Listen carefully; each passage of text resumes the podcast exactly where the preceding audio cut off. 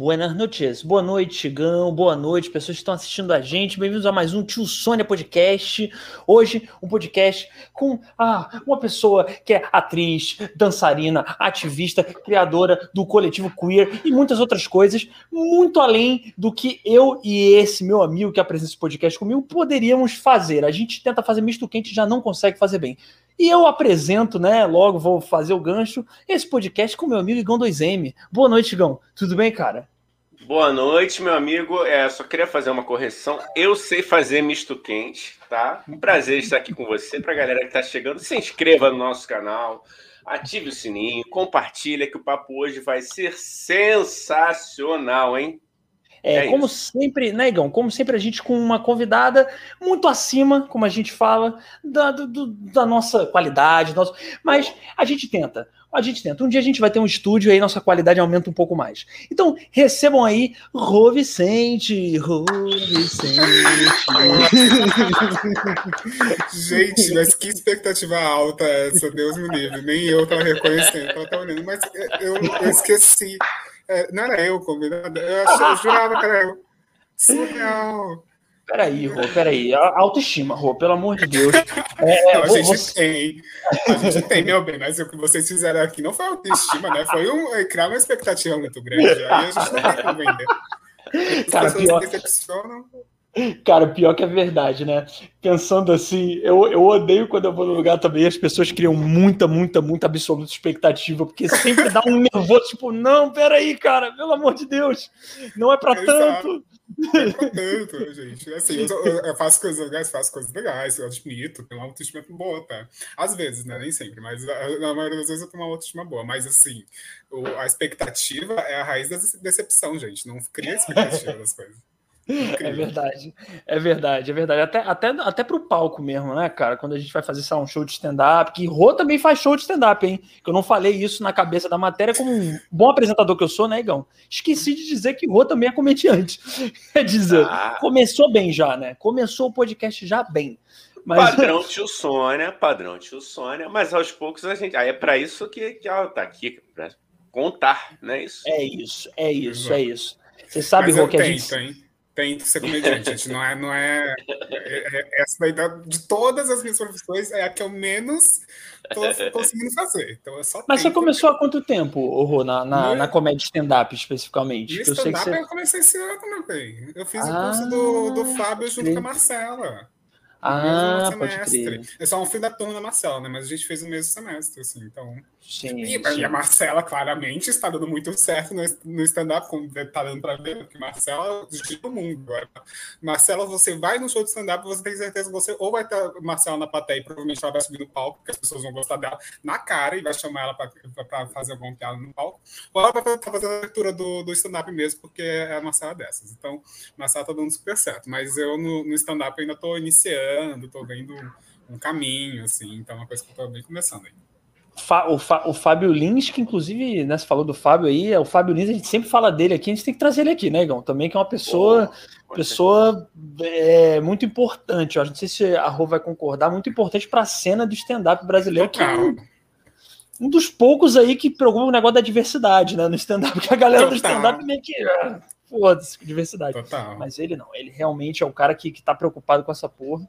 E isso é muito com essa porra. Olha aí, Igão. Olha o nível. ah, mas, cara, você não engana ninguém aqui.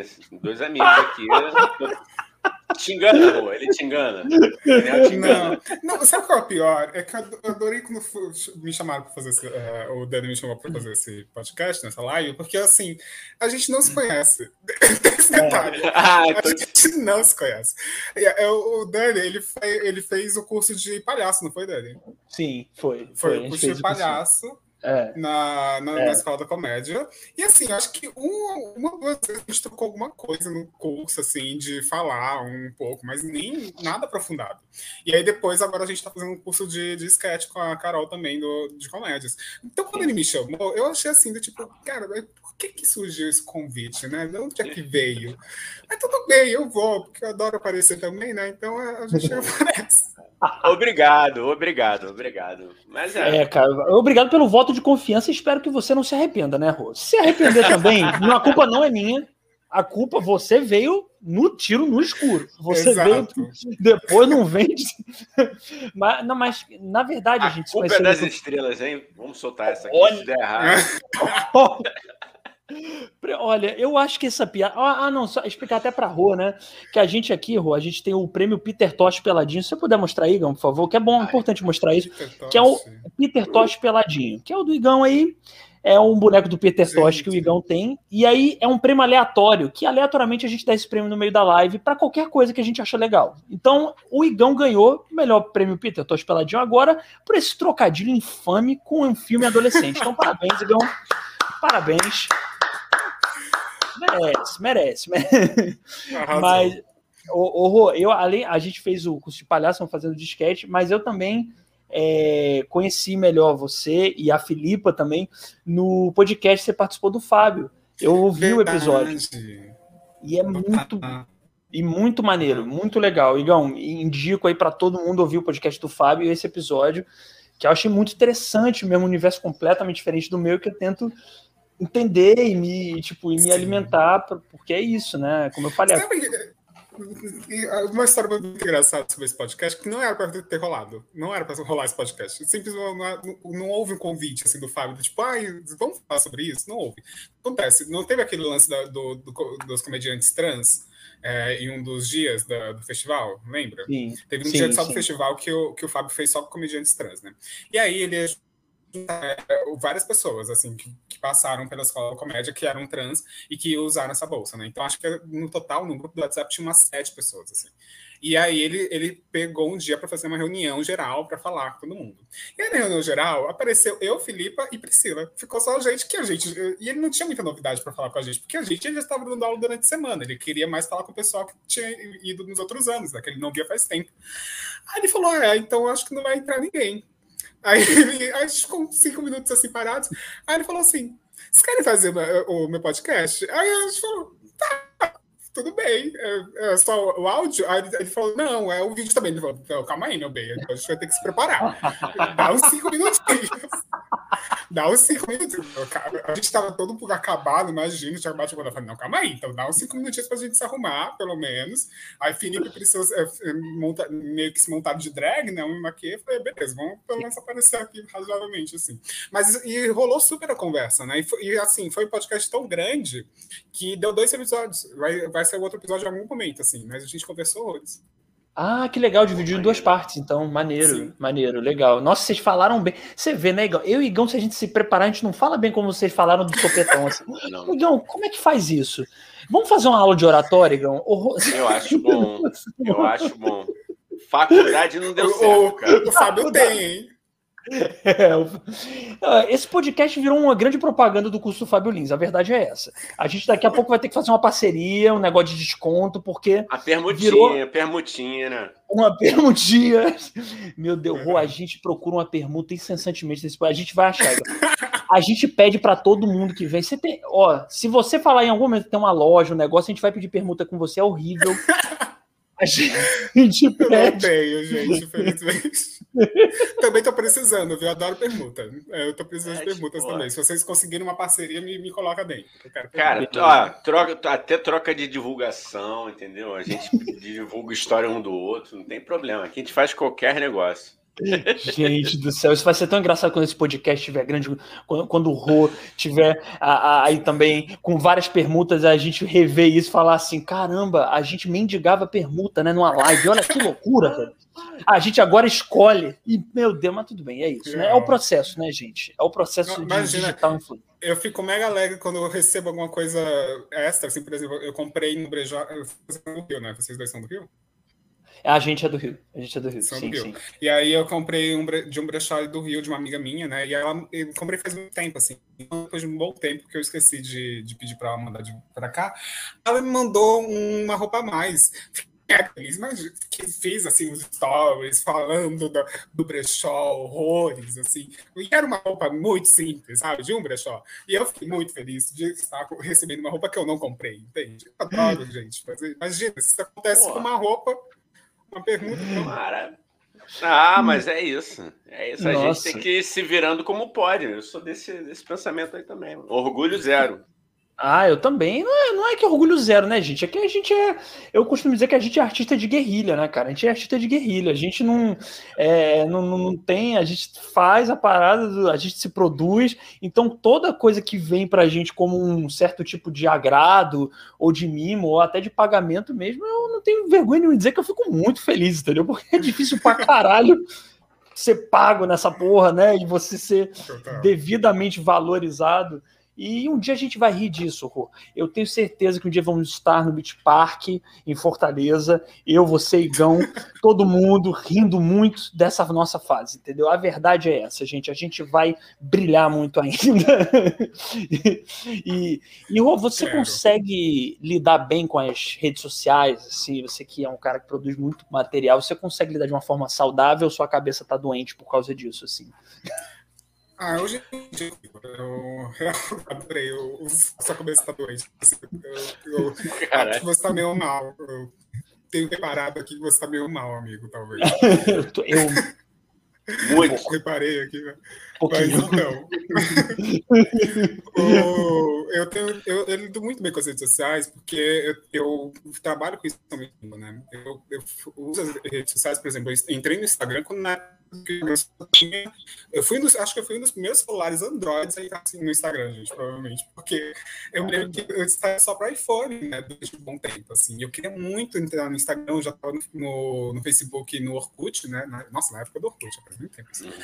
E aí o Instagram, quando, eu lembro quando o Instagram liberou para Android, assim, eu já instalei Ih, tá, acho que tá cortando, né? Não sei se pro Igor, acho que tá cortando ah, tá um pouco. cortando um pouquinho. É, tá um cortando um pouquinho, um pouquinho só.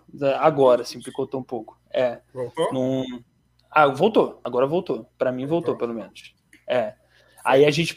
O que eu ouvi foi até a parte do, é, do Orkut. Você falou do Orkut e tal, aí depois cortou para mim um pouquinho. É só para. Então, desde a época do Orkut. E, e aí, quando o Instagram liberou para Android, assim, eu, fui, eu direto já baixei no meu celular, já fui mexer. E então eu comecei a lidar muito com as redes sociais muito jovem, né? Tipo, eu tinha nessa época 16, 17 anos. E não que eu seja muito velho hoje em dia, né, gente? Porque Sim, tenho 25, mas. Meu Deus! Meu Deus! Já uma idosa! já tenho tempo. Mas, eu, mas eu, eu acho que eu, eu, passei por uma época muito difícil de, de ter uma cobrança das redes sociais. Porque é muito estranho, né? Quando a gente está produzindo conteúdo para o Instagram, principalmente para o Instagram, onde as pessoas conseguem ver a nossa vida, não só o conteúdo, né? Elas acompanham a nossa vida também, é, elas começam a cobrar, né? Isso, a presença, a nossa presença ali, querem saber o que a gente está fazendo. Então, um pouco antes da quarentena, assim, eu estava passando por, essa, por esse distúrbio do tipo, ai, talvez eu esteja usando muito e é melhor parar um pouco, assim. E aí depois chegou a quarentena e me fudeu, né? Porque eu tive que voltar para as redes sociais. Eu passo Aí eu comecei a usar bastante redes sociais no, na quarentena, mas agora eu tô mais tomando mais cuidado, assim. Então, eu, gente, eu consigo cuidar muito bem, principalmente com hater. Nossa, eu, eu, eu, eu lido com jeito com hater, gente. Adoro hater. Tenho mimos, assim, gosto de elogiar eles. Amo, amo, sabe? Amo demais. Tinha um que me enchia o saco todo dia, todo dia. Eu adorava, gente. Falava assim. Vira um amigo, né, Rô? Vamos ser sinceros. É, exatamente. Vira um amigo. Mas Oh, mas ele te encheu o saco especificamente com o quê? Tinha algum, alguma coisa, assim, algum assunto? Então, alguma... tem, tem, é, tem, vários tipos, né? Assim, tem os, tem os haters que são bolsominions, que, nossa esses, esses, esses me seguem, é muito surreal, assim, eles seguem Entendi. só para poder comentar as coisas que eu faço e, e, falar a merda, assim, em cima das coisas, é muito surreal. Agora tem, esse em específico, ele era, ele era totalmente transfóbico, assim, toda vez que eu postava alguma coisa, algum stories, ele respondia, falando que ia me matar, falando alguma coisa, e ficava tipo, ai, amigo, olha, eu já nem assim, se você está falando e não faz, então a gente não, não tem pra ação, entende? Você tem que começar a fazer, meu bem, porque eu estou aqui esperando. Faz dias, estou aqui esperando e nada acontece. Mas aí tem um, uns graus também, tipo, se a, se a, coisa começa a passar muito do limite, porque quando eu vejo só uma, uma birra, assim, mas, por exemplo, já aconteceu de derrubar meu Instagram por conta disso, assim, tipo, ai, de denunciar, derrubar o Instagram. Aí quando passa um pouco dos limites, eu começo a denunciar mesmo, eu levo para, faço BO, BO, já fiz BO. Mas denunciaram? Fiz... Denunciaram sua conta, Ru? Denunciaram, denunciaram, denunciaram. Denunciaram, caiu, e aí eu tive que. Eu, eu consegui é, é, recuperar ela, né? Porque foi, obviamente, era um, uma denúncia falsa, assim. Sim. Eu voltei e consegui é, denunciar a pessoa, e fiz o BO da pessoa, enfim, tudo mais. Mas isso é, é, eu acho que lidar com redes sociais é, é, lidar com esse tipo de pessoa, sabe? Se você não, se você não tem como, se você não está preparado para fazer isso, é péssimo lidar com as redes sociais. Porque você não tem como policiar, você não tem como é, é, limitar essas pessoas, sabe? Isso vai acontecer sempre. Então, é uma coisa que é isso. Toda vez que alguém me pergunta do tipo, ah, como é trabalhar com as redes sociais, se consegue, eu falo, olha, não consigo. Eu só tento. Eu vou levando vou fazendo, sabe? Vai sobrevivendo, né? Você vai é. sobrevivendo a essa. É, e, e, é um teste fudido ao, ao, nosso ego, né? Porque é isso que você falou, eu achei brilhante. Esse tipo, cara, o hater vem, eu gosto, dane-se, entendeu? É, vai, fala mal. Que é isso que eu, que eu falo com o Igão também, né? Aqui no YouTube, por exemplo, o cara, se é nosso hater, cara, você comentar e dar dislike, você tá dando engajamento pra gente de qualquer jeito, entendeu? Isso é, é pra gente, você só ajuda. Ele não tá nem sabendo, mas ele só tá ajudando no engajamento, entendeu? Então é só a parte de não levar a sério o que a pessoa fala, entendeu? É basicamente isso, né? E... É, mas mas aí tem a diferença, né, meu querido, entre o cara dar um dislike e uma ameaça de, de, é, de morte. É, Com certeza, com certeza.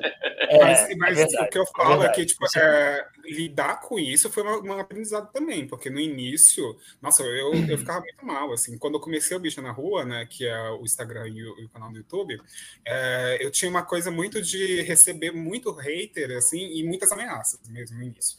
E aí eu ficava muito mal. E era uma coisa assim, do tipo, eu, eu não conseguia, eu ficava com medo de postar de novo. Então, quando eu recebi a ameaça hoje, eu ficava com medo do restante da semana de, de acontecer alguma coisa, conseguir postar de novo. Só que aí eu comecei a lidar, eu comecei a entender que esse, esse tipo de pessoa que só que dá ameaça, elas não, elas não concretizam as coisas. Né?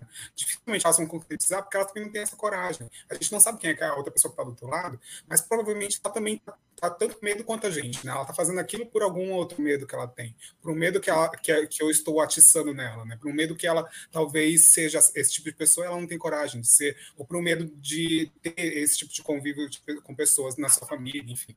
Então eu, eu entendi que as, esse tipo de pessoa realmente não, não parte para a segunda página, sabe? Não, não, não vão atacar. Mas também é isso. Quando eu vejo que tá, tá saindo muito do controle, como denunciar perfil, uhum. é, derrubar foto, ter esse, essa constância de ameaça toda vez. Aí eu começo a, a, a, meio que me policiar e começar a denunciar essa pessoa, fazer BO. Claro, claro. É, esse é o melhor tipo de, de jeito para lidar com esse tipo de pessoa, né? Assim. É. Agora, posso te perguntar o lado bom da moeda, cara? É, o que, que te trouxe assim, a rede, o Instagram, os seus trabalhos? De ativista, quanto de gente você já conheceu? Já, teve alguma coisa muito inusitada, alguém do outro lado do mundo que veio falar contigo, alguma coisa assim nesse sentido, não? Ah, eu, putz, eu fico muito feliz assim quando eu, eu consigo alcançar outras pessoas. É porque eu, vez eu falo isso, né? A gente não tem dimensão do quantas coisas podem ser alcançadas, né? Quantas a gente pode alcançar as pessoas. E aí, por exemplo, uma vez veio uma, uma garota tipo da Índia mandar mensagem e ela, ela me convidou para um podcast dela. Eu fiquei, amiga, como assim que isso aconteceu? Um podcast da Índia. Ela falou: ah, a gente está chamando ativistas LGBTs do Brasil para poder fazer um podcast e a gente viu o seu perfil e gostou muito. E aí eu fiquei, nossa, cara, que louco, né? A gente não, não, não controla muito quanto isso vai, né? Uhum.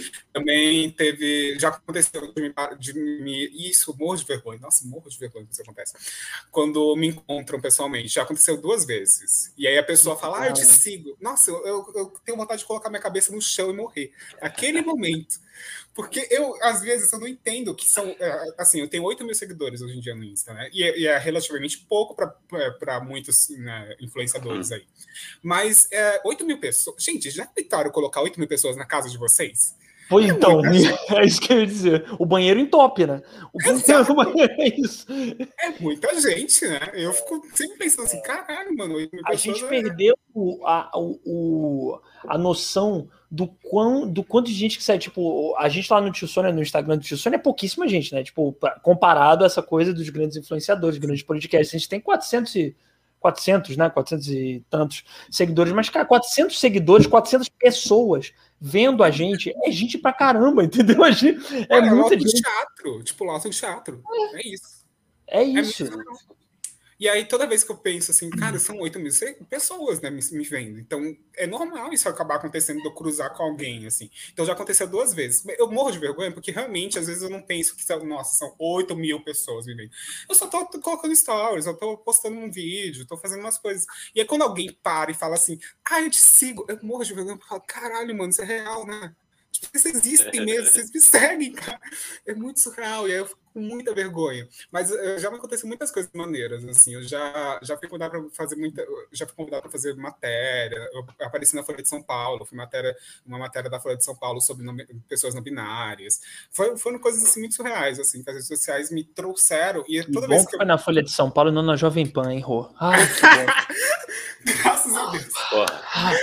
acredito até que a Jovem Pan não seja tão amigável assim. Eu acho que não. acho que não. Acho. Que não. E acho também que se convidasse, imagino que a Rô, não sei se ela iria também. Acho que acho que... Não, também. Não sei também, né? Não sei se o quanto que não. valeria a pena no pânico, né? Na morning show. Deus alô, alô, jornalista da Jovem Pan. Mas já teve, né? O, o, o, aquele ah, o criador do Interception, né? Ele foi no, na Jovem Pan, vocês lembram? É, tipo, é. Caótico, imagina. Tipo, jamais na minha vida. Cara, é uma. Basicamente, vamos lá, né, Gal? Faz tempo que a gente não falava da Jovem Pan aqui, né?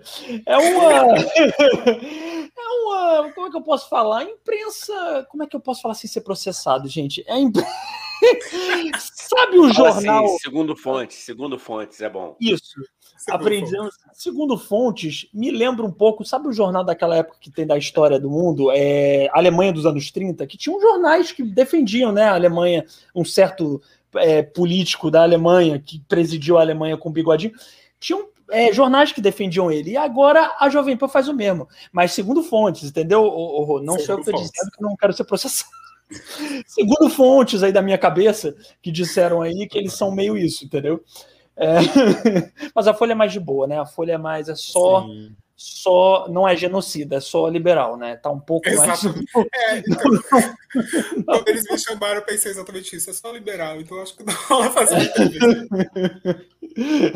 Cara, mas é, é, eu falo isso muito com o Igão, né? É muito difícil. É, eu tenho vontade, até não me importo de conversar com pessoas que pensam diferente de mim, mas tem um limite também, entendeu? Eu realmente não conseguiria conversar com eu não sei, cara, né, né? Eu até já falei pro Igão uma época, falei, ah, se o Pânico me chamasse para dar entrevista, não sei, para furar a bolha, mas pensando assim, né, cara, é tão difícil dialogar com essa gente, que a gente não quer dialogar, entendeu? Essa gente quer te levar lá para te jogar pedra, entendeu? Não é, é para dialogar, sacou? É te usar como, como plateia, né? Para poder conseguir mais, mais, mais audiência, assim. Então, eu, eu acho que eu concordo muito com você, é isso. Tipo, eu, eu, eu sou educador, né? Para mim, a educação é, é, um dos, dos maiores pilares assim, da sociedade. Então, eu estou sempre aberto a educar as pessoas, conversar demais. Mas é isso. A gente, a gente sabe quem quer ser educado e quem quer usar a gente só como, como point, né? Como realmente foco para poder ter audiências. É, é, eu já eu já fui muito dessa pessoa que, que ah, não tem que ir lá. É, isso, isso até pouco tempo atrás, né, A gente já conversou sobre Eu falei, não, até pouco tempo atrás eu era muita pessoa, ah, vai no pânico, vai. Mas eu acho realmente, eu, eu acho até legal furar a bolha, tipo o que a Rô fez, foi na Folha de São Paulo. Eu acho que já é furar a bolha legal. Agora, realmente, o pânico, eu andei repensando esses tempos de fracasso e falei, cara, realmente existe um limite mesmo de furar a bolha, né? Realmente tem um momento que você fala, é, acho que essa, acho que chegar nesse nível de furar a bolha. Então eu mesmo fui mudando de opinião sobre isso, assim, é engraçado, de pouco tempo para cá, assim. É, apesar de achar legal o que você fez, assim, eu acho também que a gente, certos jornais, assim, dá para ir, entendeu? O Globo, Sim. a Folha, entendeu? Acho que já dá para ir. Você já tá furando bastante a bolha, né? Já tem muita gente que, que não é da nossa galera e que e que lê esses jornais, né? Enfim, Exato. é o que eu acho. Total, né? total, concordo. E aí eu fico. Isso me fez, fez lembrar uma questão que uma amiga minha, minha, me fez esses dias, né? Se eu transaria com alguém que é bolsominion. E aí eu fiquei pensando, será que isso rola? Tipo, se fosse uma pessoa muito bonita, assim. Eu fiquei, cara, acho que não realmente eu não ia conseguir dar para um cara que não que fosse Bolsonaro. Não, não ia rolar, gente. Mas nem muito bonito, nem se fosse o Brad Pitt, assim, não, não ia rolar. Horror, vou te contar então uma experiência minha. Ah, eu, já eu, eu, eu, já dormi com a inimiga, mas eu só fui saber depois. o quê? Dormi com a inimiga, mas assim, fui saber depois que ela era ah, inimiga, entendeu? Entendi. É complicado, é, um, é, um, é, uma decepção, é uma traição ideológica que você passa, que você sente na alma. Gente, deixa eu só dar um, um, um pegar um gancho aqui no que a gente estava falando, que o Conrado, que é um amigo nosso que acompanha a gente sempre aqui. E hoje Conrado faz aniversário, então parabéns, Conradinho. Parabéns, Obrigado. Parabéns, Conradinho. Prêmio Peter Tosh Peladinho pelo aniversário do Conrado. Pô, é tá aqui, é, ó. honra, e honra Parabéns, Conradinho. Peter Tosh aqui para você. Peter Tosh Peladinho para você. E ele falou que tomei vacina hoje e a Jovem Pan estava lá. Quase fiz o siri do pânico, mas na verdade virei foi jacaré. Cara, muito bom, cara. É muito, é, é, cara, é, é, é, um, é um desgoverno que a gente tem, né, gente? Que, é que ele dá material pra gente que faz comédia. É muito material, né? Porque o cara me vi na, no jornal e ele fala sério, ele não fala nem. Não, porque vai que vira jacaré. Eu falei, cara, não é possível que essa pessoa não seja um personagem de um comédia. Não é possível que não seja uma trollagem isso. É não sei, louco. cara. Eu, eu ainda acho, que. Nossa, eu ainda acho que vai, que vai, vai ser o Ivolanda. Vão vai tirar a máscara e vai falar. Ah, é! Programa do Silvio Santos. Vê que o Silvio Santos também é fascistão, né? Então vamos lá. É. mas olha, mas aí tá uma coisa muito boa que o Bolsonaro trouxe, né? A gente começou a reconhecer as pessoas fascistas de muitos lugares, assim, de, da família, de mídia, porque essas pessoas passam. Gente, Juliana Paz, quem diria que Juliana Paz é fascista, cara? Eu jamais que eu iria entender que Juliana Paz é uma pessoa fascista. Para mim é uma atriz normal, global. É, não é fascista. É, é, é, cara, e é muito triste, né? É muito triste. É, quem, quem foi que vocês. A pergunta vai até para os dois. Quem foi que vocês mais se surpreenderam? Vocês viram e falaram, meu Deus, não, essa pessoa é fascista, essa pessoa teve alguém, alguém da mídia ou da família de vocês, vocês falaram, ah, não, cara, tipo, cara, não, você não, tá ligado? Não sei, assim, eu fico. Teve, teve. Eu já é, contei cara. aqui, já acabei ah, de é. contar. Ah, é verdade, ah, cara. cara. É verdade. Não. não, além, de, além de mulher, era, era, ela era, era, era, não, né? É uma menina linda, assim, preta, meio índia. Eu falei, eu falei porra, mano, como? É. Mas enfim, Foda. fala aí, Rô, fala aí, Rô, já, já. Ah, eu, eu acho que eu, o que eu mais surpreendi, me surpreendi foi uma prima minha, assim, que era uma prima mega próxima de mim, ela falava muito comigo, ela tinha vários amigos gays, e, nossa, era super gente boa, assim, me da... ela me dava salto alto de presente, sabe? Uma coisa muito surreal, assim. E ela foi no meu aniversário, e, e aí depois meu aniversário, meu aniversário foi no ano das eleições, né? Aí depois do aniversário, eu e a minha irmã, a gente começou a falar assim, tipo, essa coisa tá estranha, né? Tipo, ela tá não falando, não tá falando de política com ninguém, não quer falar em quem vai votar. E a gente, não é possível, é possível, isso é possível. E aí ela, gente, no segundo turno ela se revelou, assim, ela só ela colocou o. Ai, como é esse nome daquele? O filtro do Bolsonaro no Facebook. Mas surreal. Eu fiquei assim, meu Deus do céu, não é possível, gente, que decepção. E aí, não, até hoje eu falo com ela, imagina. Eu queria muito falar para ela falar para ela, tomar no cu, né, meu bem? Se fudeu. Se fudeu. Se Fala fudeu. só isso, né? tipo, é Cara, o que, que vocês esperavam, né? É só isso que eu pergunto pra galera aqui que votou. Tipo, o que que. Vo... Ai, meu Deus, ele me surpreendeu, eu não votei nele para isso. Eu falei, mas o que que ele te surpreendeu, meu amigo? Ou minha amiga, o que que ele. O que que você surpreendeu? Vamos lá, assim, o que que honestamente alguém que votou no Bolsonaro de 2018, o que que ele mudou? Sinceramente, do discurso, do que ele prometeu, nada, meu. Ele continua a mesma coisa, é o mesmo traje há 30 anos. É vocês torcendo contra, né, gente? Fica difícil. Aí complica, né? Poxa, não deixando o, mito trabalhar, né? Puta que é um mito, ainda tem que aguentar chamar de mito esse troço aí. Coitado dos mitos do, da mitologia grega, né? Os, os deuses gregos devem ficar assim, meu Deus, estamos puta, estão me comparando a esse merda, cara, caralho, pelo amor de Deus. mas, não, mas, não, necessariamente um mito é algo bom, né, também, né, cara? É, o mito é uma mentira, né? É, é verdade. Tinha, é aquele cachorro lá que eu esqueci o nome, um cachorro da mitologia grega com duas cabeças que guardava a porta do inferno. Era um mito também. É verdade. É, Hades é um mito, né? Que eu quero que cuidava do Hades, inferno. é, tem um Hades também. Tem, tem vários deuses ali que, que são meio. Ai, gente, desculpa a Hades xingando ele de Bolsonaro. Me perdão, cara. Tadinho Não, de é, Hades. é nada Culpa contra. nenhuma. Tá convidado para vir aqui também. Sabe? o, eu tô. Hoje eu tava. Eu, eu faço parte da, da Todes, né, da ONG, e aí eu tô coordenando o projeto de embaixadores.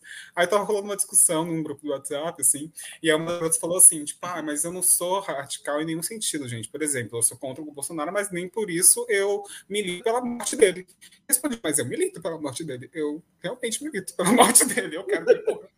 Assim, eu eu quero, gente. Matar um genocida é o mínimo. Se a gente não, se, se a gente não mata ele, ele vai continuar matando pessoas. É isso, assim. É, aqui é, é a minha vida dele, então eu quero que ele morra. Assim. Eu falei assim, quero que ele morra. Tudo bom, é isso. Cara, e eu, eu, eu até comentei hoje no, no story da Rô que, eu, é, é, que ela botou isso no vídeo dele, falou, eu quero que ele morra, e eu falei, cara, olha que cena ali. Peraí, ai, desculpa, né, Igão? Segundo, Rô, tem que falar segundo fonte. Segundo fonte. É melhor. Segundo cara. fontes, a mim, o que eu falei para para Rô, segundo fontes, não fui eu, foram as fontes que falaram que, que ele sofreu um.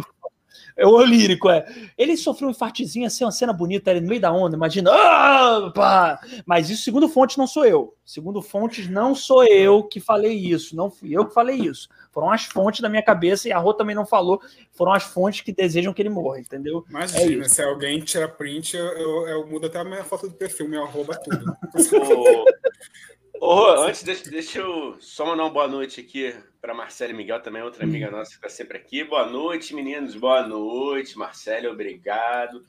Compartilha essa live, que o papo tá só começando. A Larissa aqui me seduzindo de novo, gente. Eu não aguento mais, ela me iludindo. Gente, eu fico hipnotizada no sorriso do Igão. Não, para com isso. Não, tá? essa história, Rô, essa história aí, né, Igão? A, a É. Larissa sempre vem aqui, aí sempre fica. seduz. O Igão já chorou por ela, porque ela prometeu casar com ele. ela prometeu, ela não foi no casamento, o Igão foi lá. Igão, eu tô contigo, cara. Olha só. Aconteceu isso, Larissa. A gente gosta de você, mas você precisa, por favor, o menino, ele tá solteiro, ele tá Toma precisando de um amor. amiga. Toma atitude. Não. Toma atitude. Não parece, não parece, mas homens héteros também têm coração, tá, Larissa? Sei que não Nossa, parece. tá aí uma frase ótima. Nossa, é real, a gente esquece isso, gente. Às vezes eu nem lembro que vocês têm. Na real, eu- eu- é difícil lembrar que vocês existem, né? Depois lembrar que vocês. Aí eu fico, E tem que botar o não parece na, na frase, né? Não parece, não parece. Eu parece. juro que não parece. Eu sei que não parece. Mas no fundo a gente Pô, tem, algo que nós temos. É. Ô, Dani, eu queria perguntar para a Rô, você estava falando aí da, da reunião da ONG, da to, é Todos que se pronuncia? isso, todos. Não, a galera, Todos é com X, Todos Brasil, né? Quem quiser Isso. entrar lá, fala um pouquinho desse trabalho pra gente, por favor, cara. Você tá falando que tava na reunião, como é que é o. Isso. É, a Todes é uma das maiores ONGs LGBTs né, do Brasil hoje em dia. E, a- se não me engano, ela, acho que ela tem já aí uns seis, sete anos de, de criação. É, e hoje a a gente tem várias vertentes de trabalho, né? A gente tem, tem o aplicativo Todes, que serve para poder fazer denúncias de, de locais que tiveram é, casos de homofobia, um mapa mesmo, assim, do, do Brasil, onde você possa é, ter esses locais que so- você sofreu algum tipo de homofobia e você poder ficar em alerta, né, para você, quando, quando você estiver passando por lá. É, a gente tem também, o, e, hoje, e a gente tem o maior, o, nosso carro-chefe, que são os embaixadores, né. Os embaixadores é um programa, uma, um programa de formação de seis meses que ele tem o objetivo de formar jovens ativistas, é, pessoas ativistas em relação, em líderes em relação à comunidade LGBT. Então, é uma formação que dura seis meses, tradicionalmente, ela, ela todo ano acontece, né? E eu fui um embaixador de 2018 e ah, são embaixadores de todo o Brasil, assim. É uma ONG que não tem um espaço físico, então a gente funciona sempre no online, é tudo é, virtualmente, assim, desde essa pandemia, a gente só estava no virtual. E em 2018 eu fui um dos embaixadores, eu passei por essa formação de seis meses, e nessa formação a gente tem, é, é feita por duas etapas, né? Primeiro, no aprofundamento da comunidade LGBT, então a gente conhece a história da comunidade, as vertentes, as letras, tu, tudo mais sobre essa comunidade. E no segundo, na segunda etapa, a gente começa a criar um projeto. Porque a ideia é que a gente saia desses, dessa formação com, uma, é, com um impacto social. A gente tem que ter um projeto de impacto social que vai mudar realmente a, a forma de pensar na sociedade dentro da comunidade LGBT. Então, todos os embaixadores eles saem com esse projeto e aí depois eles, eles concorrem a uma bancada. E aí nessa bancada alguns projetos acabam passando e são contemplados com, com algum, é, algum recurso financeiro. E eles conseguem tirar esse, papel, esse projeto do papel. Assim. Então já nasceram vários projetos. Tem a Casa La Franco que é uma um, um é, um projeto de intercâmbio LGBT, onde consegue pegar LGBTs e levarem para outros países e fazer uma intervenção cultural mesmo, assim, uma, um intercâmbio cultural, sabendo a real cultura do país. Tem a Valejo, que deu super certo também. A Valejo é um, uma. Um, um site, na real, hoje em dia eles são um site, né? Uhum. Um site que agrega vários artistas e produtor, mini produtores LGBTs que possam vender as, as suas artes ou os seus produtos. Tem a, a Redifica, que é um projeto de retificação de nome de pessoas trans, que faz isso gratuitamente para várias pessoas trans no Brasil inteiro. Enfim, vários projetos saíram dos embaixadores. E aí, de, desde 2018, eu tenho uma ligação com, com atores, né? Em 2018 eu fui embaixador, em 2019 é, a, eu, eles me chamaram, chamaram chamaram o coletivo queer para poder fazer o coletivo queer para poder fazer uma, uma intervenção no, no encontrão dos embaixadores no final do ano, que é bem legal porque são embaixadores de vários locais do Brasil, né? E aí no final do ano, no final do, do, da formação, eles se juntam todos em São Paulo. Então a gente conhece, é uma grande putaria, porque todo mundo conhece todo mundo e aí todo mundo pega todo mundo. É uma, tipo, meu Deus do céu, vocês existem, é uma loucura. E aí depois tem a parte, a parte séria que a gente apresenta o projeto para. Mas um Mas... complementa o outro, né, Rô? Exato. É, é do trabalho se não tiver a diversão e o amor também, pô. Pelo amor de Deus. É isso aí, cara. Exato. E, e aí, em 2019, a gente fez, a, a, o Queer foi fazer uma intervenção artística dentro dessa, desse encontro dos embaixadores. Em 2020, eu fui chamado para ser mentor de um dos projetos que passou dos embaixadores, foi contemplado né, pelo recurso financeiro. E em 2021, eu entrei oficialmente para todos como, como voluntário. E aí eu comecei a, a, a, trabalhar dentro da parte de eventos. No primeiro semestre, eu estava trabalhando na parte de eventos, uhum. é, apresentando Conecta, né, que é um, também é um, um uma outra vertente da, da TODES, que, é, que se chama Conecta, que é um, um meio que um evento que acontece todo ano, que junta jovens é, ativistas com é, artistas LGBTs, e aí a gente tem um, uma série de mesas de conversas, discussões, acontece todo desde 2018 também. E aí uh, eu, eu, apresentei o desse ano, né, o Conecta desse ano, e depois do Conecta eu ia continuar como voluntário, mas eles me chamaram para, eles me convidaram para participar desse projeto dos embaixadores, que é um outro projeto de embaixadores junto com a Nívia. A Nívia entrou em parceria com a Todes, e aí eles contrataram duas pessoas voluntárias que estavam dentro da ONG para poder trabalhar com eles mesmo eh, nessa formação que está durando agora três meses meses. Então, em três meses, a gente está fazendo a formação de 300 embaixadores. É, é o maior número de embaixadores que a, que a Todos já conseguiu, assim, junto com a Nívia, né? E aí, ah, ó, que legal, eu vou ter recebidos da Nívia, gente. Eu tô muito feliz. Porra, garoto! Ah, ô, Igão, prêmio Peter Tosh peladinho pela informação. Oh, grande. Vamos falar o nome da, da Nívia de novo, pô, Nívia também, Nívia. porra. Vai também para Nívia, né, pô? Ô, Nívia, se mandar também para a gente aqui, você vê, né, Rô? A gente já tá cavando o nosso também aqui. Olha isso. Não, mas é, é, só, é só para os esteticamente estilosos, cara. Nós não somos. tem isso, é verdade. Tem isso, tem essa dificuldade, é isso. Tem, é, é, é, um problema nosso aqui. Eu, principalmente, que eu tenho uma alma de 85 anos, o meu estilo tá nos anos 20, entendeu? Então, tipo assim, é, realmente. Se depender disso, eu tô fudido. Realmente não, não vai dar certo. Vamos ler o chat aqui, gente, rapidinho, pode ser? Porque tem mais, mais, mais recados aqui pra gente. É, cara, eu, só um adendo, eu falei recados como um, um locutor de, de rádio, né? Recados pra gente. Correio do amor. Correio do amor. Ó, o Conrado Barroso falou: Eu tive um hater que mandou um revólver no inbox, brabo. Que isso? Gente. Ah, ah, a galera tá louca. Não, é isso, a galera tá louca, né? É o que a gente falou uhum. no início, atrás do, do, do celularzinho, todo mundo né, é. fica valendo. É, tem uma coisa de que parece que a, a, internet é a terra de ninguém, né? E aí você pode fazer tudo e nunca vai ser descoberto. Mas, cara, tem muito jeito de ser descoberto, assim. Eu, eu já consegui bloquear perfis e, e denunciar a pessoa mesmo. A pessoa já tem que pagar multa por conta disso. Então, dá para pegar esses perfis, não é tão impossível, sabe? É. é. se você levar para a polícia, é isso, né? A polícia é. vai lá e descobre rápido. É... Ô, ô, Conrado, então eu acho que era bom você ir para a polícia. Esse tipo de hater não é bom. O hater tranquilo é o que às vezes aparece lá, chigadinho. Agora, o cara que manda um revólver realmente é um pouco pesado. Bom, o Conrado Barroso falou. Já botou aqui, aí, já pega ritmo aí. Da, ah, ô, meu Deus, meu Deus. Meu querido. Já oh, meu Deus, é as trombetas que a gente toca, a trombeta de Jai dá nisso. Ó, o Conrado Barroso falou seis estatuetas, né? Que é do Peter Tosh Peladinho, que o Conrado ele conta. Ele ganha estatuetas, ele conta. Tá certo ele, né? Bota no currículo, negão, que é o Peter Tosh Peladinho, é um prêmio que, que, que, dá muita visibilidade. Aí Marcelo Miguel, parabéns, Conrado.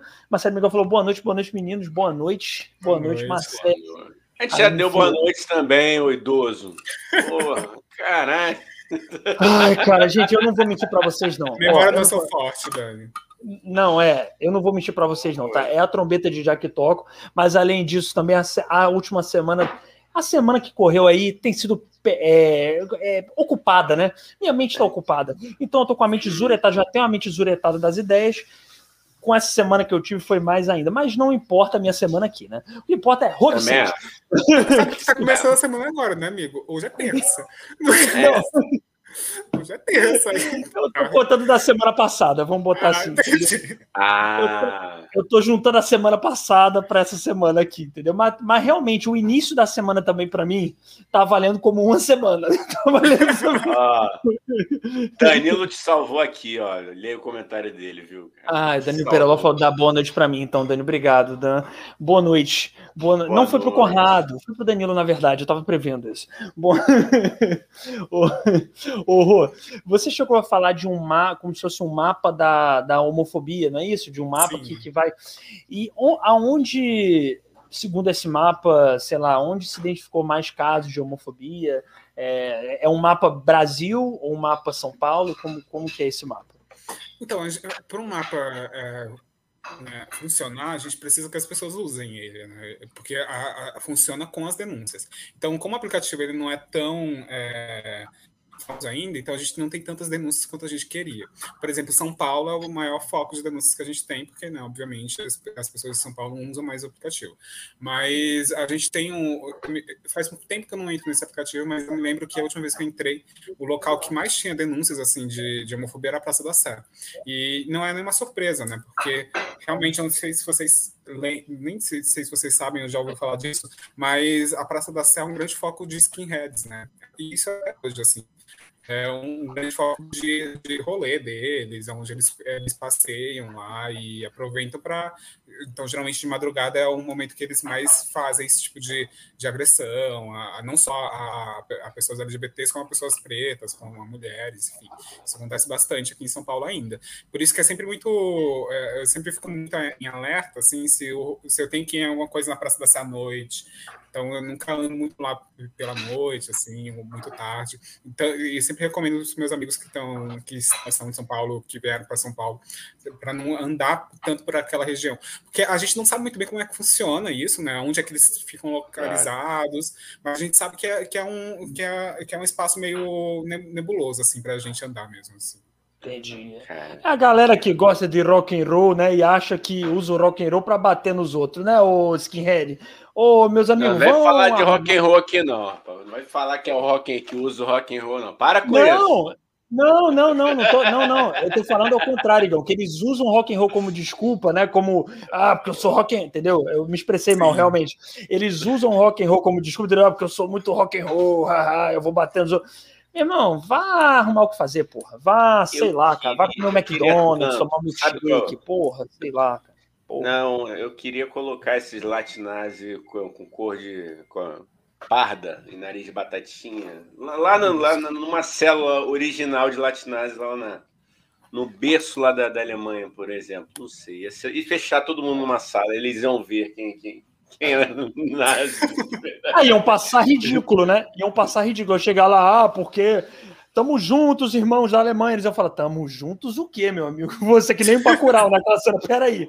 Não, tu Você acha não que é branco. É, é, Peraí. Tu acha que eles iam conseguir abrir a boca, amigo? Você acha? Pois é, cara. E é muito louco, assim, voltando até. A gente, eu e a gente sempre fala disso. o, como tem.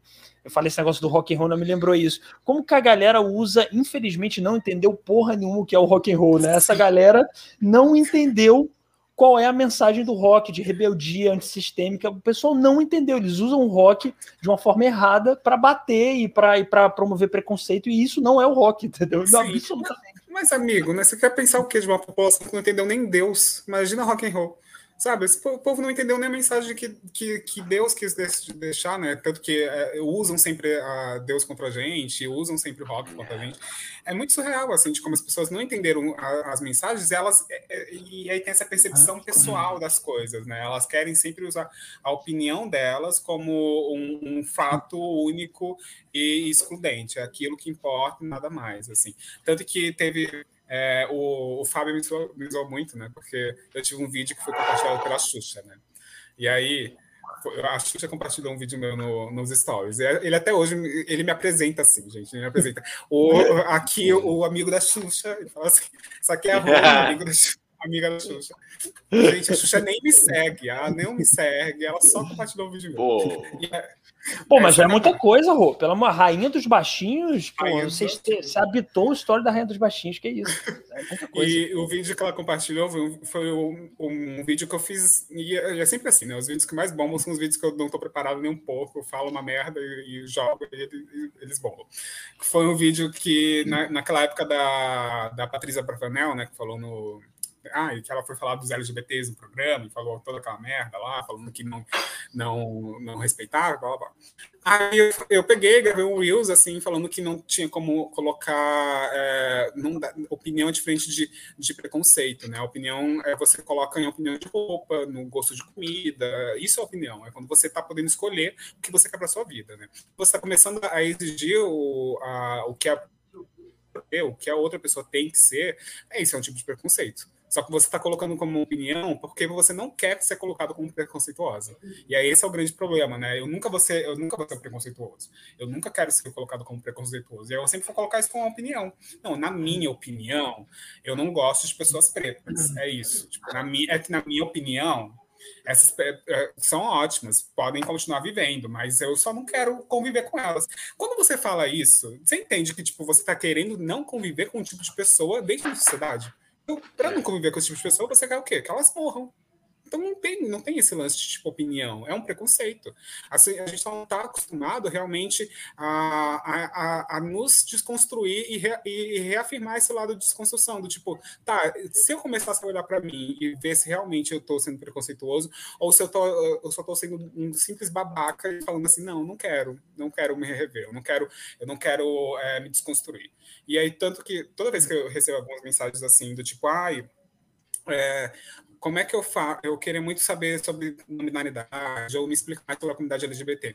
Eu sempre falo assim, até que ponto você está a, fim de desconstruir isso? Até qual, é, até qual ponto você está a fim de realmente aprender? Porque a gente tem muita, uma linha muito tênue aí, do tipo, eu quero aprender sobre isso, ou quero só escutar ele e vou fingir que estou escutando e tudo bem, vou seguir minha vida e foda-se. Porque aprender é desconstruir, aprender é, é, é aprender é escutar essa pessoa e começar a colocar isso na sua vida, né? É colocar isso em ação, assim. Se você não aprende, se você não coloca isso em ação, você não aprendeu, você só escutou. E aí escutar não é o suficiente. A gente está aqui falando faz anos, assim, não, a gente não quer mais ser escutado. A gente quer que realmente as coisas comecem a avançar, as coisas comecem a, a mudar dentro da sociedade. Então eu sempre falo até que ponto você está a fim de desconstruir. Porque se você tiver mesmo a desconstruir, a gente conversa, eu te ensino sobre isso, e tudo bem você também não está totalmente pronto para isso, sabe? É, nominalidade, principalmente nominalidade, é, é um assunto ainda muito novo no Brasil, né? Tem começado a ficar em alta tem uns dois anos para cá. Então eu entendo quando as pessoas não entendem muito sobre isso, não, que é muito difícil de entender sobre a linguagem, é muito difícil de entender o gênero, mas, cara, 2021 e você ainda está querendo, sabe, determinar a sexualidade de alguém, viado, como assim, mano? Cara, é muito surreal. Então, esse ponto, eu sempre falo do tipo, olha, se você não está desconstruindo nem a, a sexualidade, se você não entendeu nem que as pessoas podem dar o cu delas em paz, mano, você não aprendeu nada, então você não vai entender nada sobre é, gênero, você não vai entender nada sobre não binaridade. Você precisa é. começar a se descobrir mesmo. É, é muito louco, cara.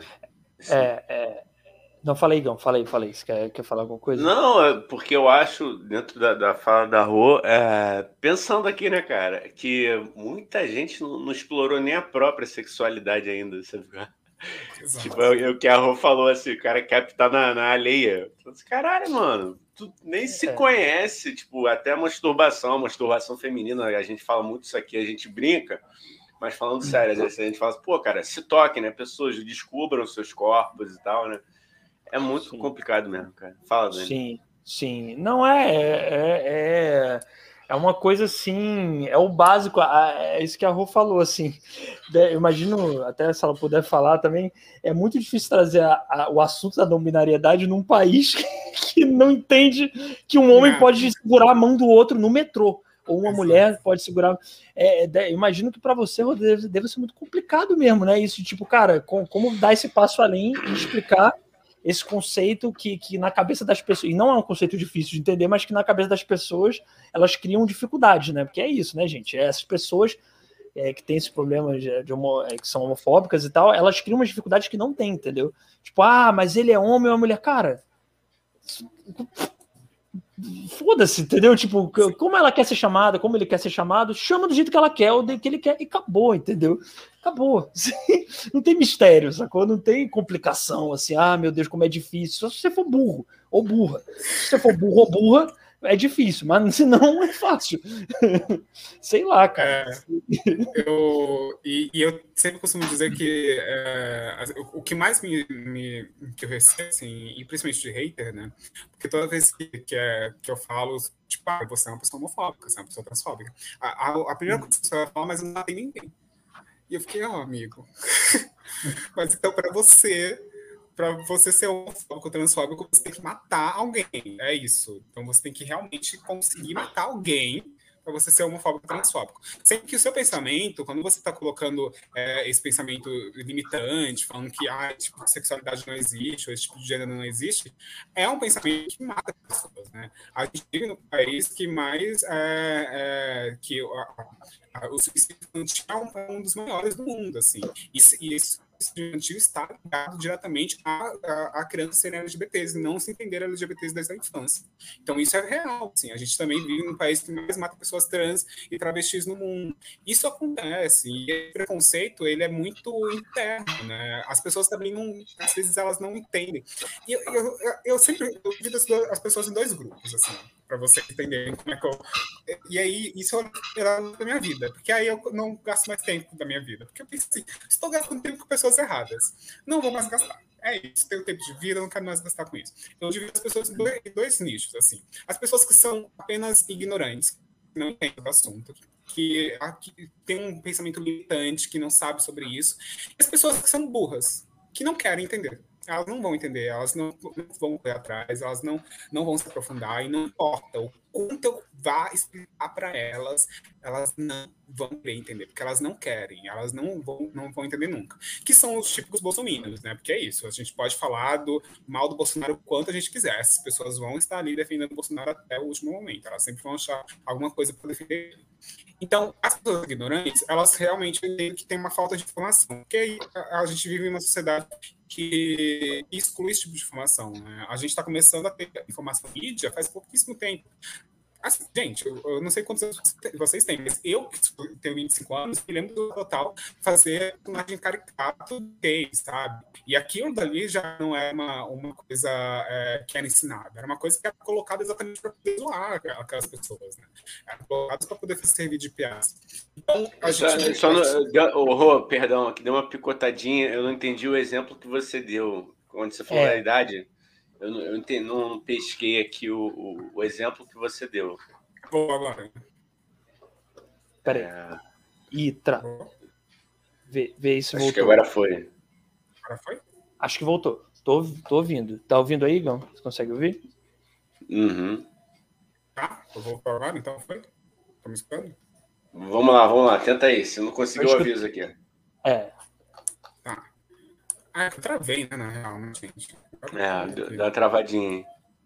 É, mas tipo, dá para te ouvir, mas eu consigo te, te, te, te ouvir. Só a imagem que tá travando, realmente. Acontece, acontece.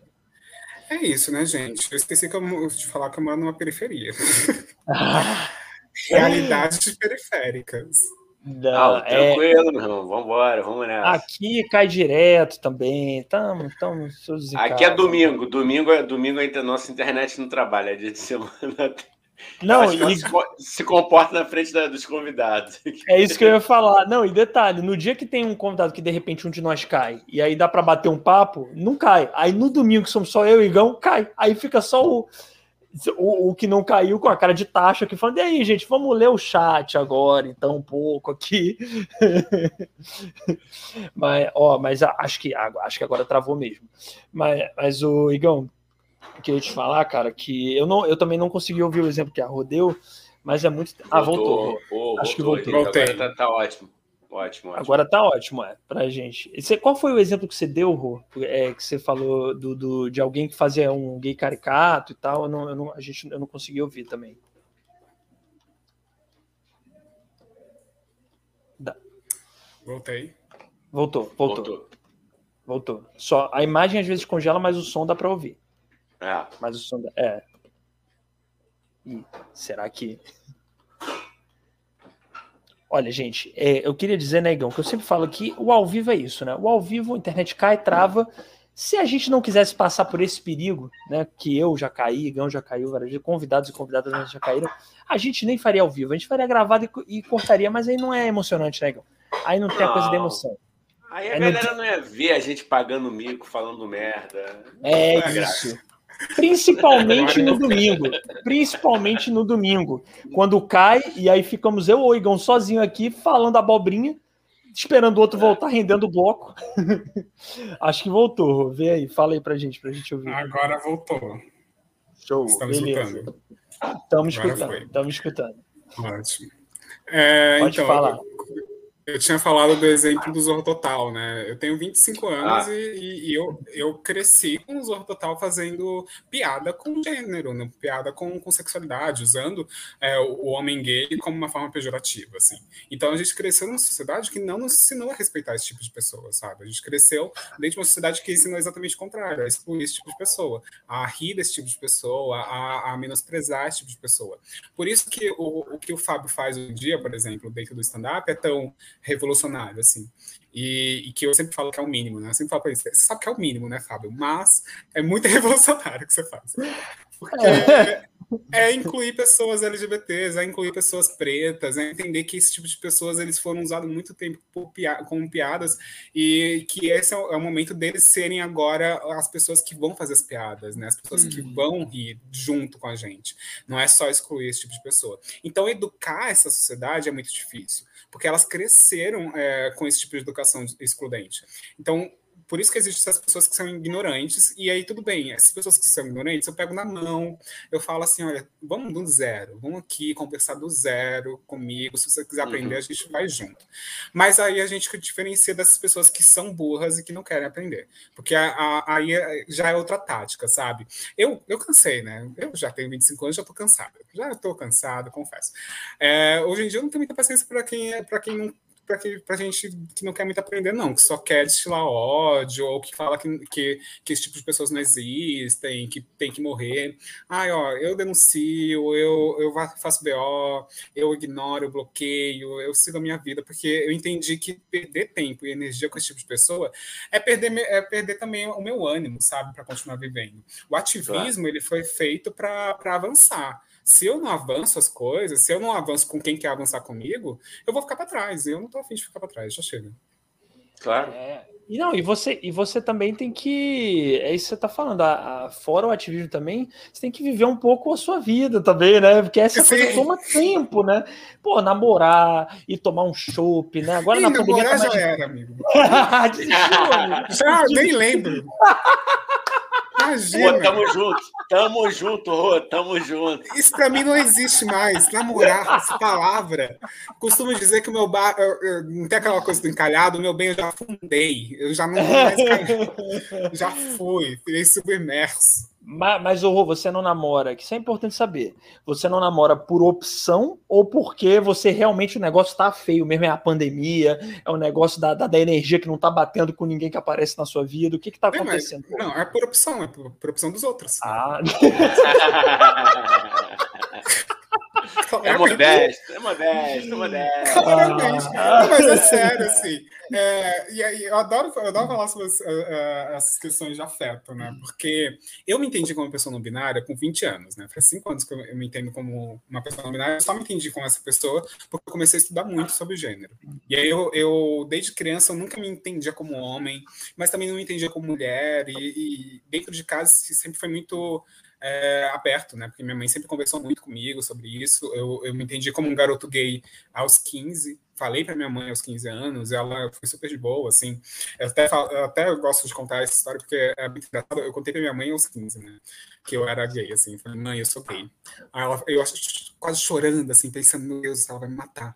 Aí depois ela falou assim: tá, legal. Você vai amanhã pra escola? Porque seguiu a vida, de boa. Aí depois de umas duas horas ela voltou e falou: Mas você é gay mesmo? Aí eu falei: Sou. delay, ela, né? Rolou um tá, delay dela. Assim, é, rolou um. Tá. Ela, tá, só não conta pro seu pai porque ele tá pagando curso de teatro, né? Você sabe que ele é chato. Então. Ah. Mas seu pai ficou de boa também? Depois, ficou, de depois de um bom tempo, ele. A gente nunca contou para ele, né? Mas depois de um tempo ele começou a. Ele ficou mega amigo de um ex-namorado meu. Eu namorei um ah. cara mais velho, que tinha quase a idade dele, assim. E, e aí ele era muito amigo do meu pai, assim, muito. Ele.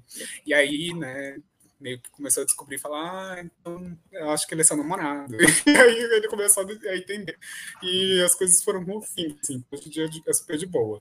Mas é, o afeto, para mim, afeta corpos trans é uma coisa muito rara. Né? Tem, tem uma coisa de pessoas trans não, não conseguem morar, não conseguem casar na maioria das vezes, porque tem essa, é, é, essa, essa, essa questão da sexualidade, né, de sexualizar esses corpos. Então, esses corpos trans eles só servem para sexo e só para isso, nunca vai ser para assumir um relacionamento. Então, quando eu entendi com uma pessoa no número 20, e foi a última vez que eu namorei, né? Eu, eu, tive meu último namorado com 20, 21, assim, quase 22. E depois disso, eu me lembro, por exemplo, na relação com meus namorados, eu já lembrava muito dele falando assim para mim: ah, adoro como você é feminina às vezes, mas tem um limite aí que pode passar, sabe? Se eu não tiver passar, é meio estranho. Eu ficava pensando, cara, como assim tem um limite que eu não posso passar, meu bem? o querido, você acha que sou quem? Uma fronteira para colocar um limite para mim não passar? Não faz o menor sentido. E, e aí depois, quando eu terminei a, a, relação, eu entendi que é isso. Eu, eu, posso conseguir é, pessoas que vão querer se relacionar comigo, mas conseguir namorados hoje em dia é um pouco complicado, porque não é só assumir um relacionamento é, gay na maioria das vezes. Eu posso estar namorando com um cara e, e, ele, e, ele, e ele ser gay. Como posso namorar com uma pessoa hétero, um homem hétero também. Mas não é só assumir um relacionamento gay, é assumir um relacionamento com uma pessoa trans. Então tem todo um processo de, de exclusão que talvez essa pessoa não esteja pronta para passar, sabe? Então, é, hoje em dia. E também tem uma outra coisa que. Ai, o meu grau agora de, de, de, filtro ficou muito alto, gente. Hoje em dia eu não aceito qualquer coisa, não. Porque eu já cara merda. Já passei por cara merda, que hoje em dia eu não tô afim. Ah, não quero mais me estressar. Namoro para mim só vai entrar se, se for para se for para me estressar, para poder ter urticária. Ah, não, não, não, vem, não vem, não rola, não, não dá mais. Prêmio Peter Tosh Peladinho de melhor autoestima, hein, Gão? Melhor autoestima. ah, tá certo. É isso aí. Tá é certa, tá certíssima, tá cara. Tá certíssima. É, eu acho que a gente tem que se valorizar mesmo, Rô. Tem, eu sou, eu, eu, eu, estou namorando uma, uma mulher maravilhosa. Você não falar, né, Dani? Não, não devia falar é... porque tá namorando. odeio gente que namora. Odeio gente que namora. Não suporto. essa, essa raça essa monogâmica, raça, monogâmica de Não, Ô, mas. Então vou aproveitar e fazer uma denúncia. Sabe o que esse rapaz me fez passar no dia dos namorados eu aqui enclausurado, Rô?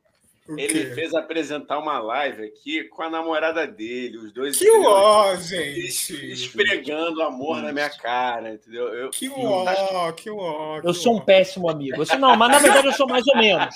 Na verdade eu sou mais ou menos. Porque eu, tô, eu sempre faço questão, o Igão sabe disso, sempre faço questão de toda live fazer propaganda do Igão, inclusive. Meninas, é o Igão tá solteiro, ele tá muito. Ele não demonstra horror. Mas no fundo, ele sofre, ele precisa de um amor ele é uma pessoa que ele quer, ele é romântico. O Igão é aquele cara que abre a porta, entendeu? Aquele cara que vai fazer serenata, ah, entendeu? É, eu ouço, eu ouço a Alicia Keys. Fala aí, cara, isso ajuda. Ouve a Alicia Keys, entendeu? E ele me liga de madrugada, lá vai, Igão. Ele liga de madrugada, ele fala assim: Dani, eu não tô aguentando, eu preciso ver Netflix com alguém, eu não aguento. Aí, de fundo, eu ouço Marisa Monte, às vezes é Marisa Monte, às vezes é Maria Bethânia, às vezes é um Arnaldo Antunes para dar uma pesada mesmo, entendeu? Cara, um às vezes, entendeu? Ele é assim, Rô. Ele precisa de um amor, então, gente, arroba Igão2M, você vai no Instagram e fala assim: opa, Igão, tô solteira também. Cara, você, você vai bem até a página 1 na propaganda. Agora tu fica espalhando que eu tô carente. Ninguém ninguém gosta de gente carente, não, cara. É verdade. A gente esconde. É verdade. É verdade, desculpa, Igão. Eu, então ele não é carente, não, gente. Não, isso. Aí, cara, aí. E ó, a Rô também, pô, tá aí, mas a Rô é exigente pra caramba. Então você tem que ser um cara muito foda. Porra, também é, não gente. Com... Hoje em dia, é, assim. Hoje em dia, assim, não. tem que. Tem que... É, é, isso, não quero mais me estressar. Porque, assim, eu, eu, eu, entendi que eu sou uma pessoa muito feliz solteiro, mas muito feliz mesmo, assim, de boa, adoro estar sozinho. Uh, já adorava, eu sempre fiz muita coisa sozinho na minha vida, assim, uhum. sempre fiz bastante coisa sozinho. Ir pro cinema, nunca tive muitos problemas de almoçar sozinho. Não, imagina, sempre fiz essas coisas, adorava. Mas aí entendi que se eu tô bem solteira, tô feliz e toda vez que eu namoro, eu me estresso para um caralho. Falei, mas por que, que eu vou continuar namorando então, gente? Eu tô de boa, é, solteiro, então, então é isso, sabe? É, é baixa carência, baixa carência, imagina, gente. É isso. Assim, é, dormir. Tá frio pra caralho esses dias em São Paulo, vocês sabiam disso? É. Dormir no frio sozinho é uma coisa muito complicada. É pra quem já dormiu de conchinha alguma vez, sabe? É foda. Mas também, assim, dormir de conchinha também, dependendo de quem for, né, Rô? É melhor estar tá sem a conchinha também, né? Não é um... Isso não é um indireto. Minha namorada é maravilhosa. E não vem depois achar que eu tô dando direto pra minha namorada, é ótimo. Você Mas, que falou. Porra, não. Você não. que tá falando, aí vai dormir no sofá, depois a culpa não é minha nem da ruim. tá se entregando aí, ô vacilão. Agora, qual, qual, é a parte mais estressante que você acha de um namoro, assim? Qual, qual, qual, qual pra você? O que, que você se estressa mais no namoro? Você fica tipo, ai, cara, não aguento isso, velho. Primeiro, eu queria, eu queria dizer que eu tô adorando o que isso anda, porque é surreal. Eles pegam um assunto um tá liga em outro. É muito louco, vocês são muito bons. Tô chocada.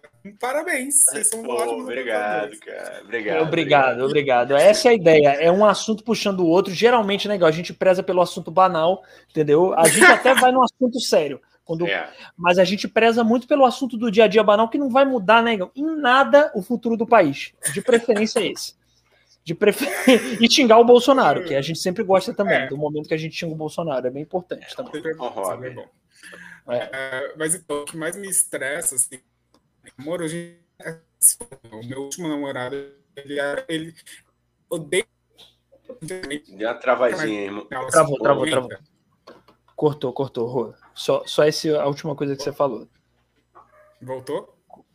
Voltou, agora voltou. Dá para te ouvir. Foi? Eu assim, que meu último namorado era assim, né? Que ele falava que não era ciumento, mas ciumento. Gente, admite pelo menos essa merda, cara. Se você admite pelo menos que você é ciumento, a gente conversa. Eles não suportam ciúmes.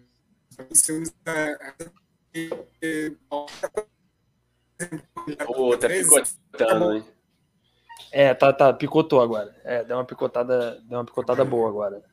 Deu, deu para ouvir só para Deu para ouvir algum, um pouco que ele está falando é. que, que, assumam pelo menos que vocês são ciumentos. Concordo com a Rui. Sejam honestos com quem vocês estão namorando, né, não, Igor? Seja, seja honesto. Fala assim: eu sou ciumento, eu tenho ciúme de você. Se eu te vi ah. olhando para qualquer outra pessoa.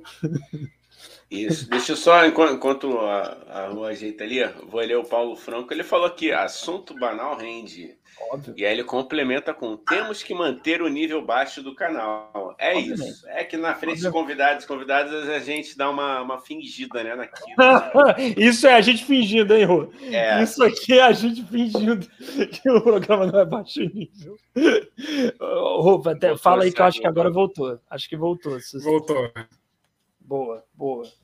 Tranquilo, hein, Rô? Tranquilo que todo mundo, sinal aqui de todo mundo já caiu, já, já travou, é assim mesmo. Aqui, é, essa é a graça da live. Essa é a graça da live. Vou, mas estamos escutando agora. Estamos, estamos, Sim. estamos. Ótimo, então foi. É, então, eu tava falando, chega um ponto né, que os filmes acabam afetando até a própria pessoa que não é ciumenta. Então, ele era tão ciumento comigo que eu era ciumento uma troca de merda, assim, de relacionamento. Eu me estresso demais com os filmes, assim. Eu, eu, eu, eu sou uma pessoa que confia muito nas pessoas, sabe? Sabe o, o antigo trouxa? Eu sou o básico do trouxa. Porque eu confio demais. Eu confio demais nas pessoas, gente. Eu só, por exemplo, já fui traído duas vezes fui traído duas vezes na minha vida. Por quê? Porque eu confiava na pessoa e tudo bem, não, não me incomoda isso não. Tipo, eu termino depois, uh, dependendo da traição, né? Eu até termino a relação depois, enfim. Nas duas vezes foi, foram, uma, foram traições bem graves, então é, eu terminei a relação e tudo mais. Mas também tem esse lance, sabe? Tipo, até a traição, para mim, é uma coisa que, que é conversável. Tipo, o que aconteceu? Foi um beijo? Tipo, uma balada? Se foi um beijo, uma balada, não teve relação nenhuma, ah, a gente conversa e segue a vida. Mas agora, se foi uma transa, se teve um, um sentimento ali, aí, aí já começa a piorar. Mas eu, não, eu, sou, eu sou trouxa, gente, para isso. Eu confio demais na pessoa, aí me fodo depois, porque a pessoa vai, eu tô confiando. Aí eu só vou ver, na hora que eu ver, eu tô sendo. Eu só acordo quando eu tô vendo assim, nossa, gente, é real, né? Essa pessoa tá me traindo mesmo. Tipo, ela não dormiu, ela dormiu com a pessoa do meu lado. Eu, eu acho que eu fui traído aqui. Eu tô suspeitando que talvez. Caramba, é, cara, não é complicado, mas, mas, o erra... mas tem que pensar, né? Que o, a, não é você que tá errado, é a pessoa que tá, é... tá errada, né? Porque tem um Sim, contrato. Se o contrato é monogâmico, não sei se era o seu caso, mas se o contrato é monogâmico, pô, cara, se você traiu esse contrato, quem tá errado é quem traiu, pô. Então, dê uma de coach agora, dê uma de coach agora. Não, mas é verdade. É Fui aqui o coach quântico, relacionamentos quânticos. Eu vou fazer isso. Então, vou estar quântico depois para ganhar uma grana. Sai da live. Eu saio da live. fazer o podcast quântico.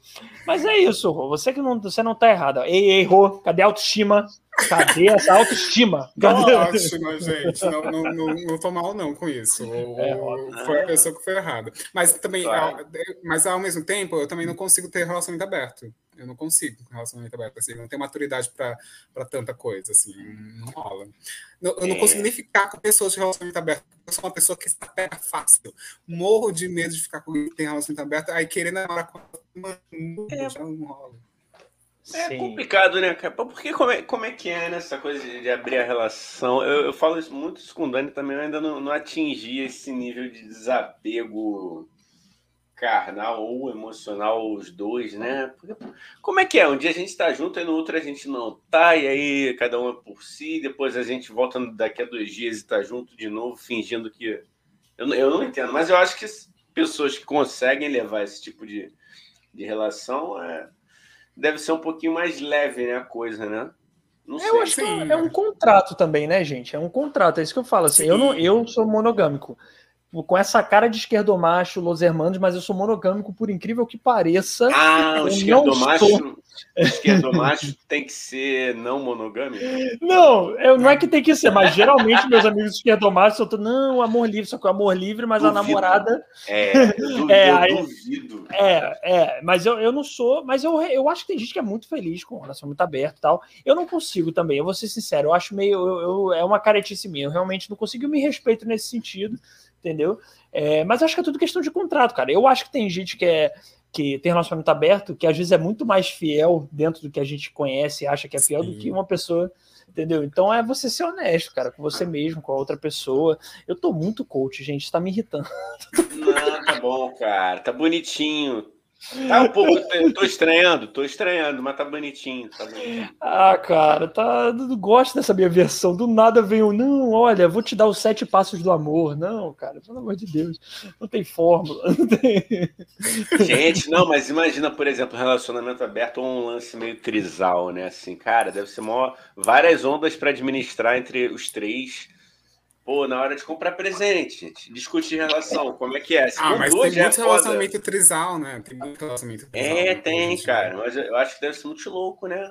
É, Administrar é. essas ondas, né, de três pessoas, pô. É. Eu, eu, eu, assim, eu já não tô lidando com uma, mas é. Pois é.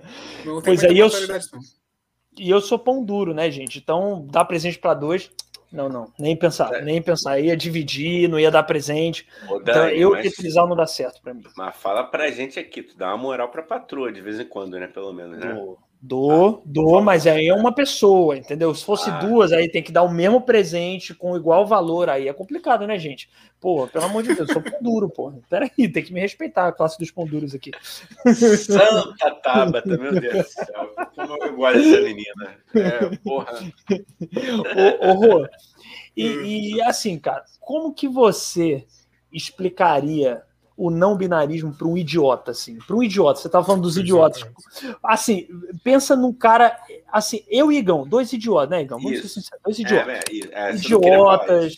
É, assim, mas a gente é idiota, não é idiota bolsominion, não é idiota porque a gente é meio sequela. Eu toco muita trombeta de já, o Igão ouve muita, muita música ruim, aí tô brincando, nada a ver. Aí eu.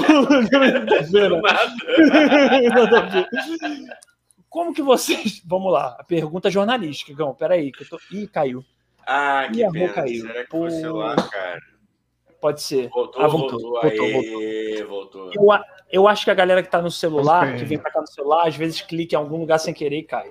Acontece. Não, eu não estava, eu não estava no celular, eu estava no computador, mas eu voltei pro celular para não ter, entendeu? Porque eu entendi que meu Wi-Fi tá uma merda. Ah, voltou melhor, cara. Voltou melhor. Exato. Prêmio Peter Tosh peladinho de melhor solução no meio da live, de não se desesperar. Parabéns. Gente, eu vou colecionar esse prêmio, tô adorando. Pô. Tô adorando. E, e, você sabe que você não vai ganhar nunca, assim, o, o, prêmio mesmo, né? É só uma ilusão. A gente só te Como dá a ilusão assim? que você ganhou. Você não ganha, você não ganha o Peter Tosh mas, mas não faz sentido, não, gente. Oh, oh, Agora você se vire, Daniel. Você ah, infelizmente, vire. Ah, já não tem cachê, né, o negócio, porque não, não sei se vocês sabem, né, gente, mas eu não tô ganhando nada pra estar aqui. Já não é tem cachê. Aí o, o, prêmio não ganha. Ah, é sacanagem, gente. Não, a, gente, a gente vai. Eu vou fazer uma foto bonita dele, cara. Vou botar, vou botar você. Cara, a gente pode começar a fazer isso, hein? Boa. Boa. Ganhou o troféu. Vou, vou, fazer uma arte. Vou fazer uma arte para te, te marca. O Igão arrasa nas artes, hein, gente? Ele, além de solteiro, é um bom menino, é uma boa pessoa e ainda faz. É um designer de mãos cheias. Quando precisar de design, Igão 2M. Gostei, Igão? Gostei, Obrigado, amigo. Mas vamos lá. Mas vamos lá, Rô. Então, aí voltando à pergunta jornalística que baixou aqui Globo News, do nada. Rô, como você explicaria para dois idiotas como eu e o Igão o que é não binarismo? Por favor. Então, eu já começaria falando que não se fala não binarismo. Porque é, o sufixo ismo quer, quer dizer uma doença, né? Ligado à doença.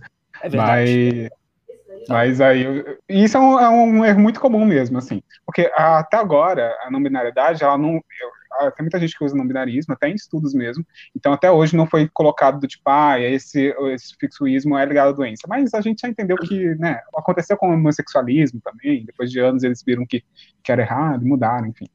É, então, a não binariedade, ela, ela é um, são aquelas pessoas, né, que não, que não se identificam com gêneros binários, então, o que são gêneros binários, né? É, e aí é chega o grande, a grande problemática da coisa.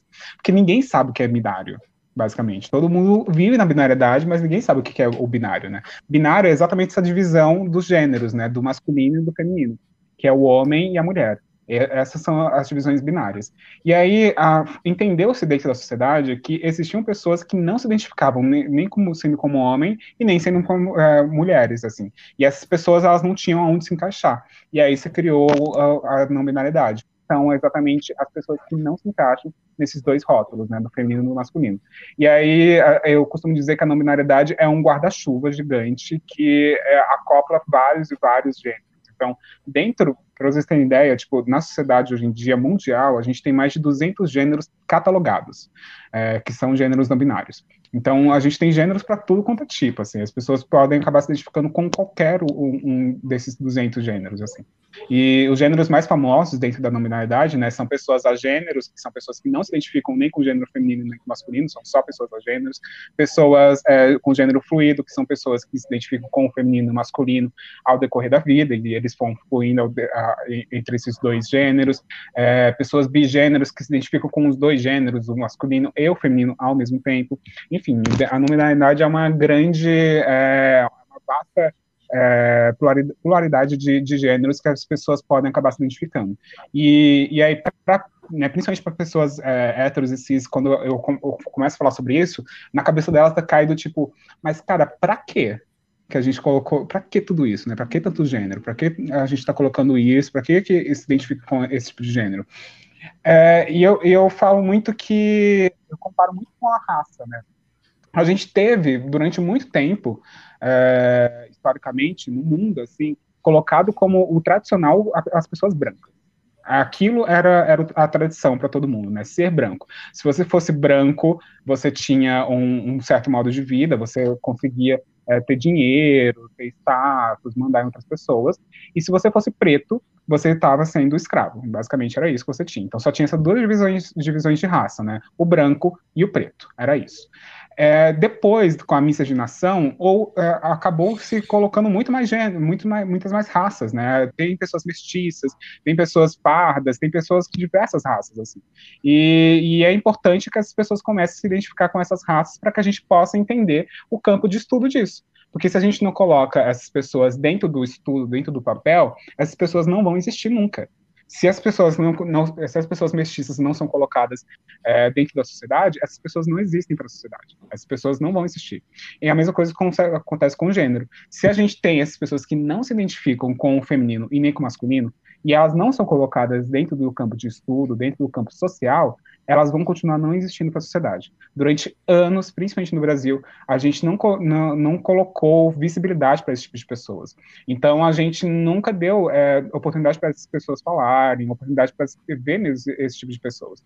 E se a gente não coloca esse tipo de de pessoas visíveis, essas pessoas morrem, né? É isso que tá, tem acontecido. O quanto, historicamente, é, a gente tem de pessoas que se mataram porque não entendiam o próprio gênero, assim, ou que não conseguiam se identificar como uma pessoa trans binária, né? Que aí tem essa, essa outra divisão da, da transexu, transgeneridade, né? É, tem, é, vão existir pessoas transbinárias, que são aquelas pessoas que vão fazer totalmente a, a, a, a transição para o gênero oposto, então são pessoas que nasceram com colocadas como, como masculinas, por exemplo, e ao decorrer da vida se entenderam como femininas. E elas fizeram toda essa transição de gênero binária. Então, elas se tornaram uma mulher trans ou uma travesti.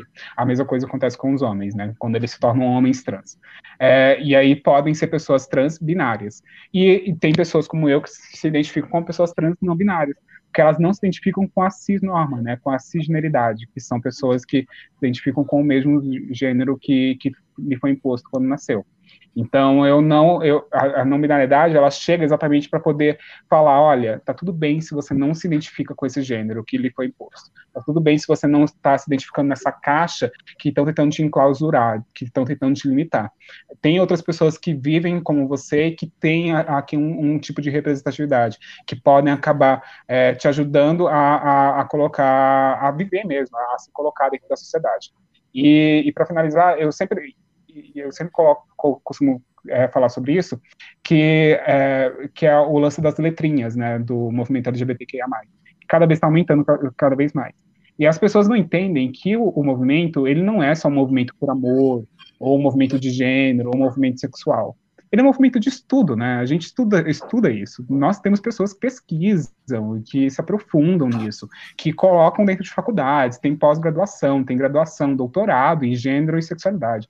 Então, se é o normal da ciência, da, do português, da matemática avançar, por que não, dentro do campo do, da, da comunidade LGBT, não, a gente também não avançaria?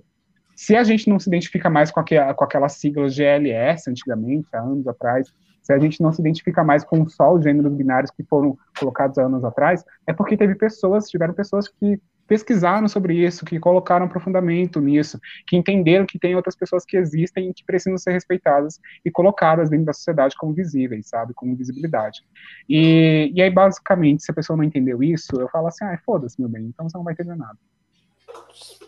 Cara, é, é muito. É, é que eu fiquei na, na, cabeça coisa de GLS. Você falou que tem gente que até hoje fala GLS. E, não, e, e, quando é uma pessoa mais velha, eu até, sinceramente, eu falo, cara, porra, pessoa mais velha, muito velha, não, não sei. Agora, cara, eu já vi gente nova falar GLS, cara. Pô, GLS não. Fala LGBT, entendeu? LGBT. Ó, é, que é o mínimo. É, mas, mas cara, mas o Dani, eu acredito que quando a pessoa, quando esse universo não contempla a realidade da pessoa, ela não vai se aprofundar. É o que não é. dá direito a ela ser preconceituosa e, e, e claro. querer. Né? Mas é, é muito louco, né, cara? Porque realmente tem pessoas que estão passando alheias a isso. Assim, a gente mesmo está tá tentando entender.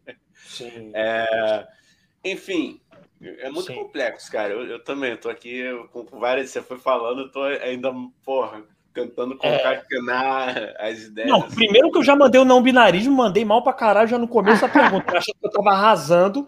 Me pra você ver. Não, mas, é, mas é importante, é importante a gente aprender essas coisas básicas Sim. mesmo, né? É, e, e, eu achei muito interessante essa coisa. Eu não sabia de verdade, assim. Eu tô tenho ouvido mais coisas sobre não binariedade é, por agora, assim. Eu não sabia, por exemplo, que existia dentro da, do campo da não binariedade alguns sub, não são sub, não sei, alguns são gêneros.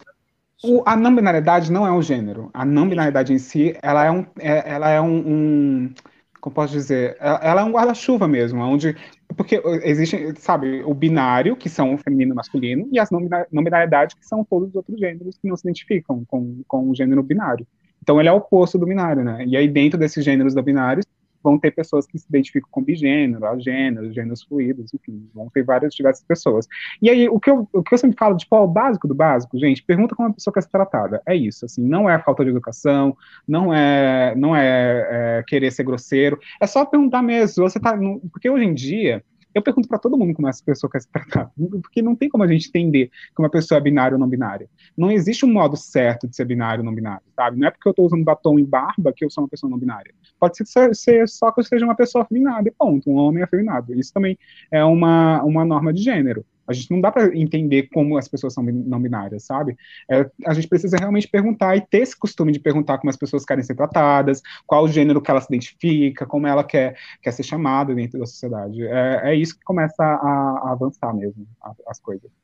Boa. Deixa eu só Boa. registrar aqui um elogio do nosso querido Paulo Franco. Ele falou que fala maravilhosa e importante da rua. Sem dúvida. Agora vem um elogio pra gente. Não sei nem por que ela está conversando com vocês.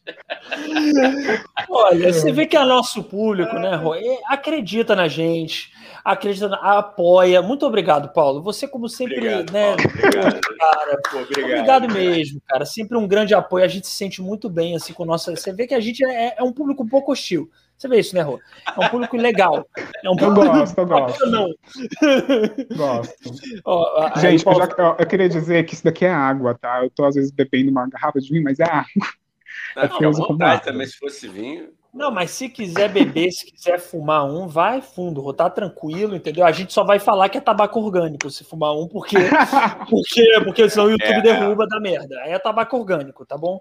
Não é nada que vocês estão pensando, imagina.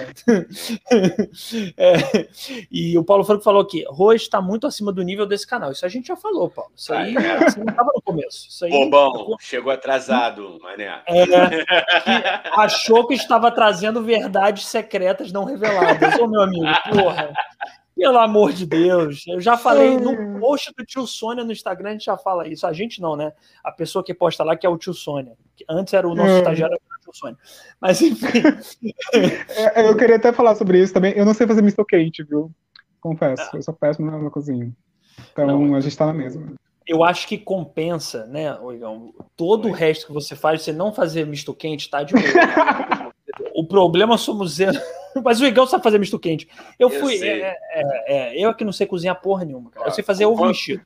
Quando a Rô vier pro Rio, eu faço para vocês dois, tá? Não tem problema, tranquilo. Muito. Ah, é... Então, eu não como carne, não dá. Eu não como ah, misto quente. Ah, cara. Pô, ah, a, gente inventa um, a gente inventa um, alguma parada. A gente faz um queijo quente. Ah, gosto, gosto bastante. Ah, Agora, gente, o que eu não sei de cozinhar, eu sei comer. Assim, adoro comer. Comer, para mim, o rolê é sempre ótimo.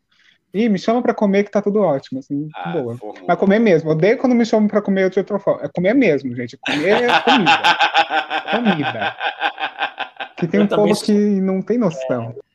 É, aí come, vai comer, aí vai num, num, num, Como é que é? Num pub, né? Num lugar que você come um filete de salmão com um negócio de poder. Não, eu, eu também sou assim, eu gosto de comer, é prato mesmo, entendeu? O Igão, quando a mãe dele fizer feijoada, que eu sei que a mãe dele vai fazer um dia que eu vou, eu já avisei para ele, eu vou dar prejuízo. Você se não prepara. Vem, não. Não, eu vou, não. Não vem, eu vou, apareço aí. Toca com a mãe. Não, eu também fico puto, Rô. Quando convida para comer, aí é pouca comida. Não, se é para convidou, vamos comer, pô. Vamos, vamos pedir um McDonald's, vamos pedir um negócio para sustentar esse organismo aqui que tá todo podre. Porra, o McDonald's também, né, meu querido? Vamos melhorar, né? O Paulo, é. Franco, o Paulo Franco mandou a larica aqui agora. Queijo com banana, melhor queijo parada. Com banana. bom. Porra, mandou bem, mandou bem, Paulo. Ah, agora, o Rô, você falou que é vegetariana, né? É vegetariano ou vegana? Você, é uhum. não, você, você é o Vegetariano. Então, é, a, essa. A, agora vai vir uma pergunta de jornalismo, hein? Que agora eu vou, eu vou, ó, prepara a palma aí como que é essa intersecção, gostou, hein, Ó, intersecção de lutas vegetariana, não binariedade. Ó, tô, tô, é, aqui a gente é difícil lançar palavras bonitas, mas eu consegui lançar uma intersecção. Essa junção das lutas, como que, como que é para você isso? Assim, uma luta não se separa da outra, como que é isso? É, o, o vegetarianismo, eu tenho eu, tô, eu sou muito tempo vegetariano, eu só acho com 6, 7 anos, assim, já faz tanto tempo que para mim não, não faz nem. Sabe quando não faz diferença? Tipo, vira uma coisa rotineira? Tipo, ah, é isso, não como carne. É, é isso, não como nada de carne. Tanto que tem muita gente que me conhece e que nem sabe que eu sou vegetariano, porque não é algo que, que eu falo muito, né? Que eu, e aí tem uma coisa que, que o Dani falou antes, né? Que ah, você, tem, né, você não tem que só falar sobre o ativismo, você tem que viver.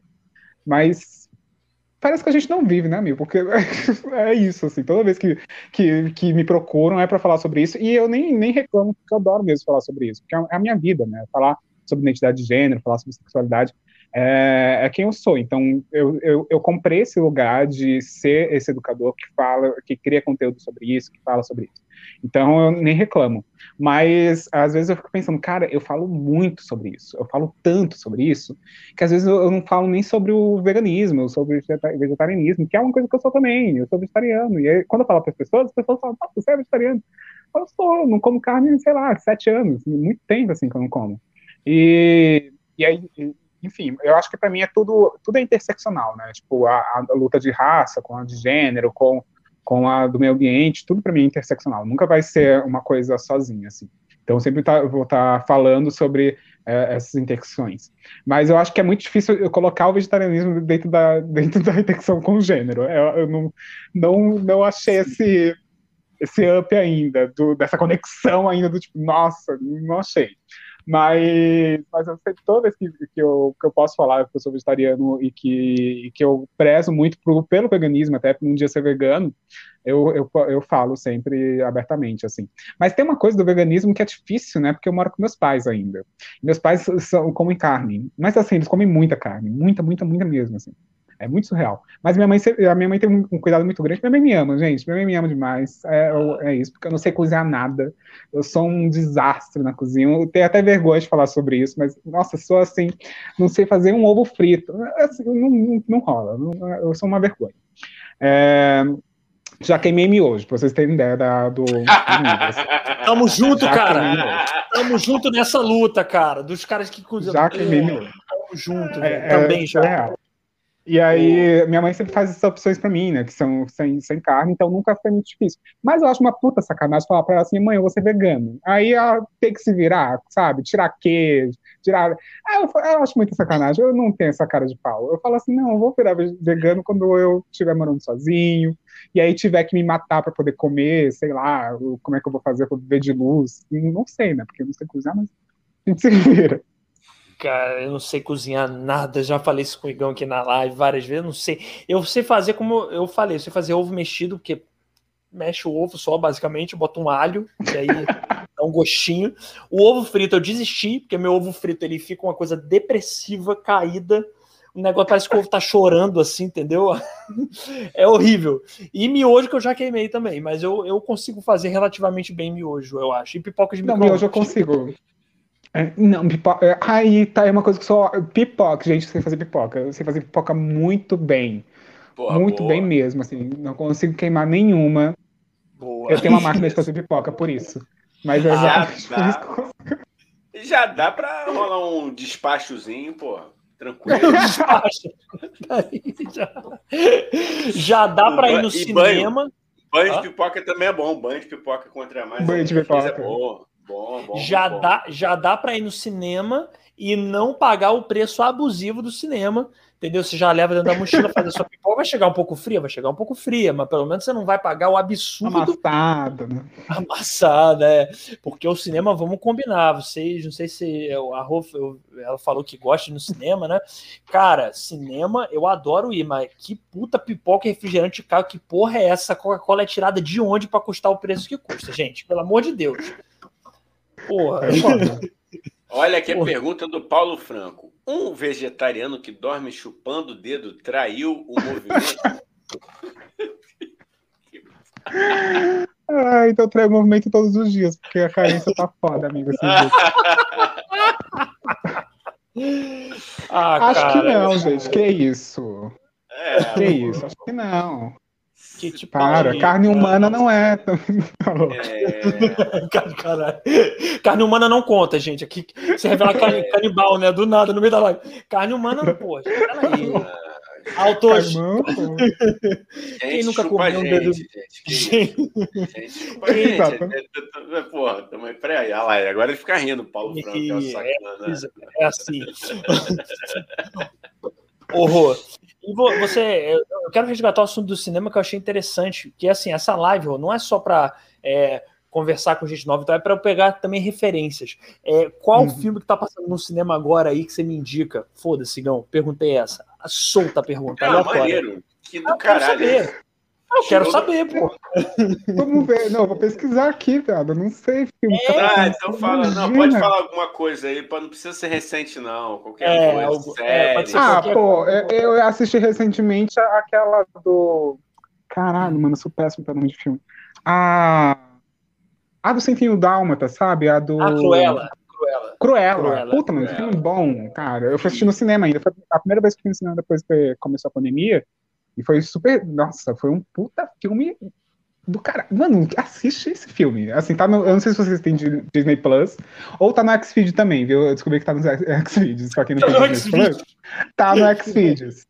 É, a galera tá botando, né, cara? Várias paradas. Dá pra assistir. É porque lá é mais terra sem lei, eu acho, né? né? Inclusive, a gente Total. podia fazer. A gente tem que fazer um tio. Se, se o Xvideo transmitir ao vivo, a gente pode transmitir no Xvideo também. Isso é maravilhoso. Vai ser muito aleatório isso, cara. Muito aleatório. Não tem nada a ver com o conteúdo de lá. É só a gente falando de. Vai, sei lá. vai entrar pra revista de fofoca de novo, viu?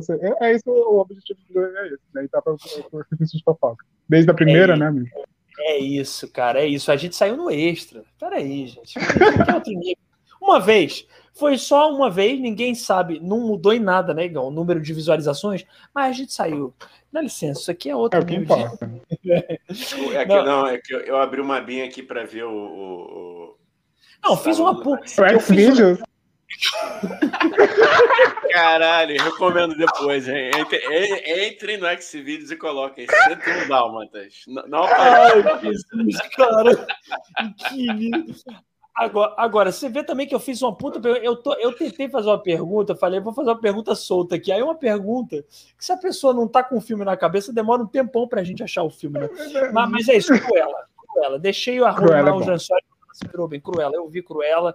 É, é um, é, Vocês assistiram? É um eu assisti, cara, eu assisti, eu assisti. Tu, tu assistiu, Igão? E eu adoro, eu adoro moda. Então, pra mim, é um filme que me pegou muito, assim. Tipo, os vestidos. Ai, mano, é um filme muito foda. Pra mim, todo, todo filme foi muito bem feito, assim. Muito. E é uma coisa que eu tenho um pouco de medo, né, de remakes, assim. Eu não sei vocês, mas, nossa, remake é uma coisa que me dá um medinho. Porque estraga a infância da pessoa, né? Tipo, aí fode, eu não quero estragar a minha infância pode dar muito errado. E a Glenn Close, naquele filme dos anos 90 do 101 Dálmatas, ela fazia uma Cruella muito bem também, né? Então muito eu fiquei também com um pouco de Mas a Emma Stone, né, a atriz que faz, é muito boa, cara. É muito, muito boa. Mas ela não tem como, não tem coisa ruim. Tem ator que é assim, né? Você que é atriz também. Tem ator, atriz que você fica assim, fica, cara. Como que essa pessoa pode fazer tudo bem de qualquer. Você pega o cara, pega um personagem do filme de comédia, é engraçado, um filme de trágico, é, você chora, você fica com ódio. Eu tenho ódio. Eu, sinceramente, eu tenho ódio. É foda. Eu também. Eu, tenho ódio. Eu tenho ódio também. É o ódio do bem. O ódio do bem pode. É o ódio do bem. Ah, não sei se é ódio do bem, não, amigo. Eu acho que é ódio mesmo. Eu acho que é ódio. Porque, porra, velho. Assim, eu. Eu, eu, eu, eu assumi, eu assumi. Ah, achei bonito. Achei bonito, achei Porque bonito. assim, eu, eu, eu, né, eu me formei no teatro com 20 anos, né? Fiz curso técnico, enfim. E aí eu entendi que eu não sou uma, um ótimo ator, não. Eu sou um ator né, que, dá, que faz bem, que faz razoavelmente bem, que trabalha bastante, sabe? Trabalha bastante para fazer o mínimo. Então eu sou esse tipo de ator. Mas eu sou ótimo dançarino. Nossa, eu danço muito bem. E, e isso é uma coisa que, que, que, me elogiam demais, né? Sempre que eu, que eu danço, eu fiz um monólogo que, que eu tinha que dançar é, que eu misturava teatro e dança, e, nossa, nas partes que, de, de dança era muito mais é, surreal para as pessoas, as pessoas ficavam muito mais tocadas. Mas eu não sou um ator que dança muito, não sou um ator muito bom, não. E aí, toda vez que eu fico pensando, toda vez que eu encontro esses atores bons, eu fico com uma puta inveja. Eu falo, caralho, viado, que merda, né? Tipo, precisa ser tão bom assim, tipo Fernanda Montenegro. Adoro Fernanda Montenegro, amo, mas, porra, sabe, sei lá, poderia ser menos, né, amiga? Não sei.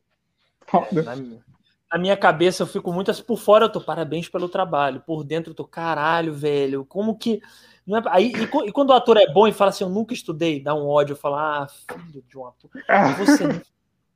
Você. Ah, porque eu nasci assim. Ah, eu nem. Eu fumo Mas cinco eu... cigarros, tomo uísque antes de entrar em cena, e aí você vai ver é brilhante. Você fala, ah, cara, ainda é alcoólico, eu tenho prazer. Tinha...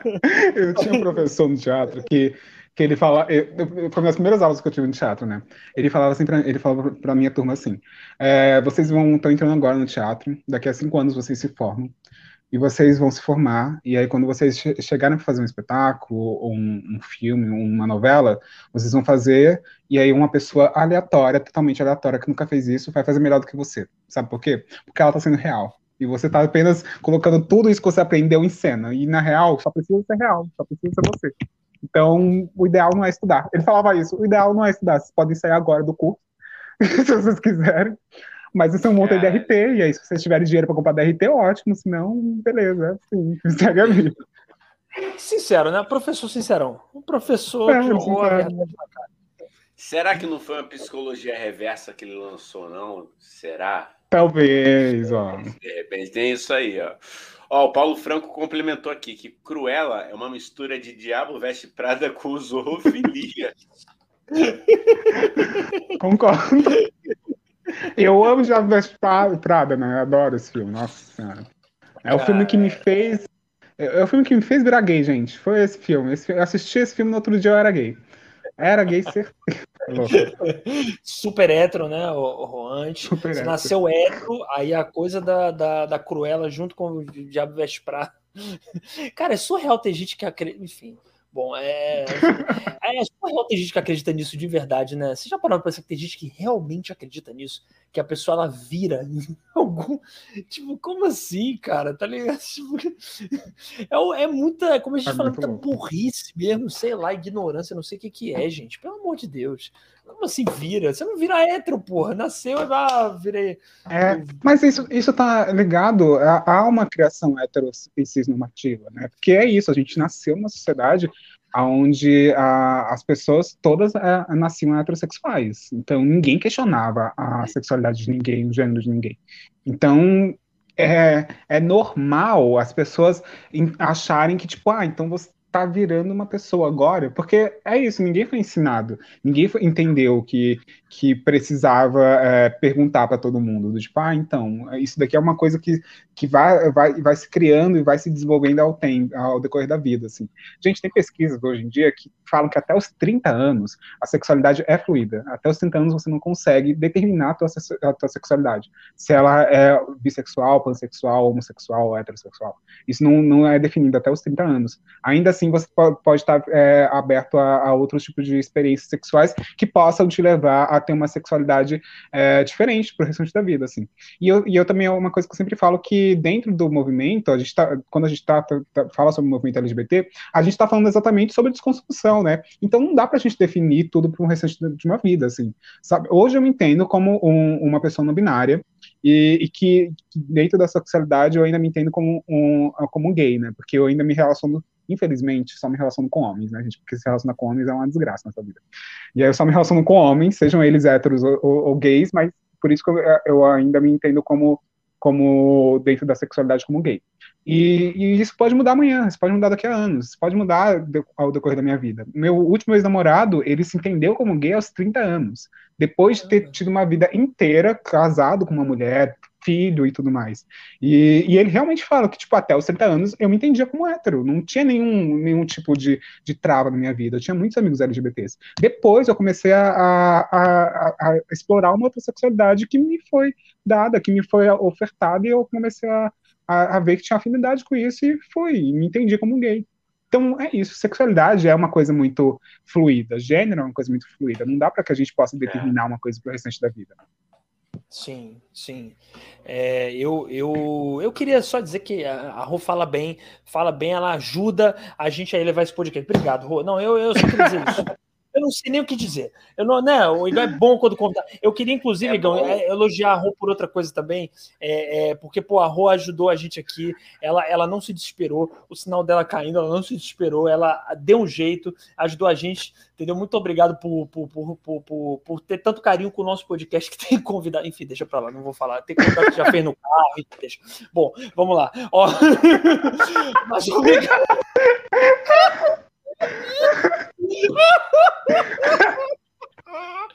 alô, alô.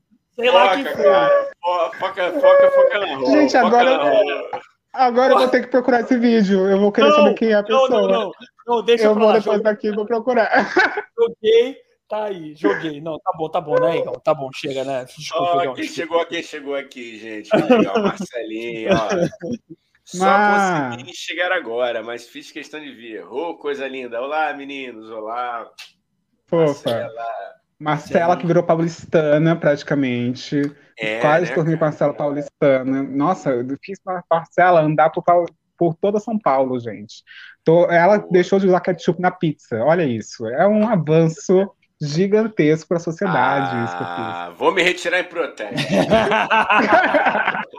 eu também tenho essa péssima. E eu sou pior, que às vezes eu boto ketchup e maionese. Eu sou um vândalo.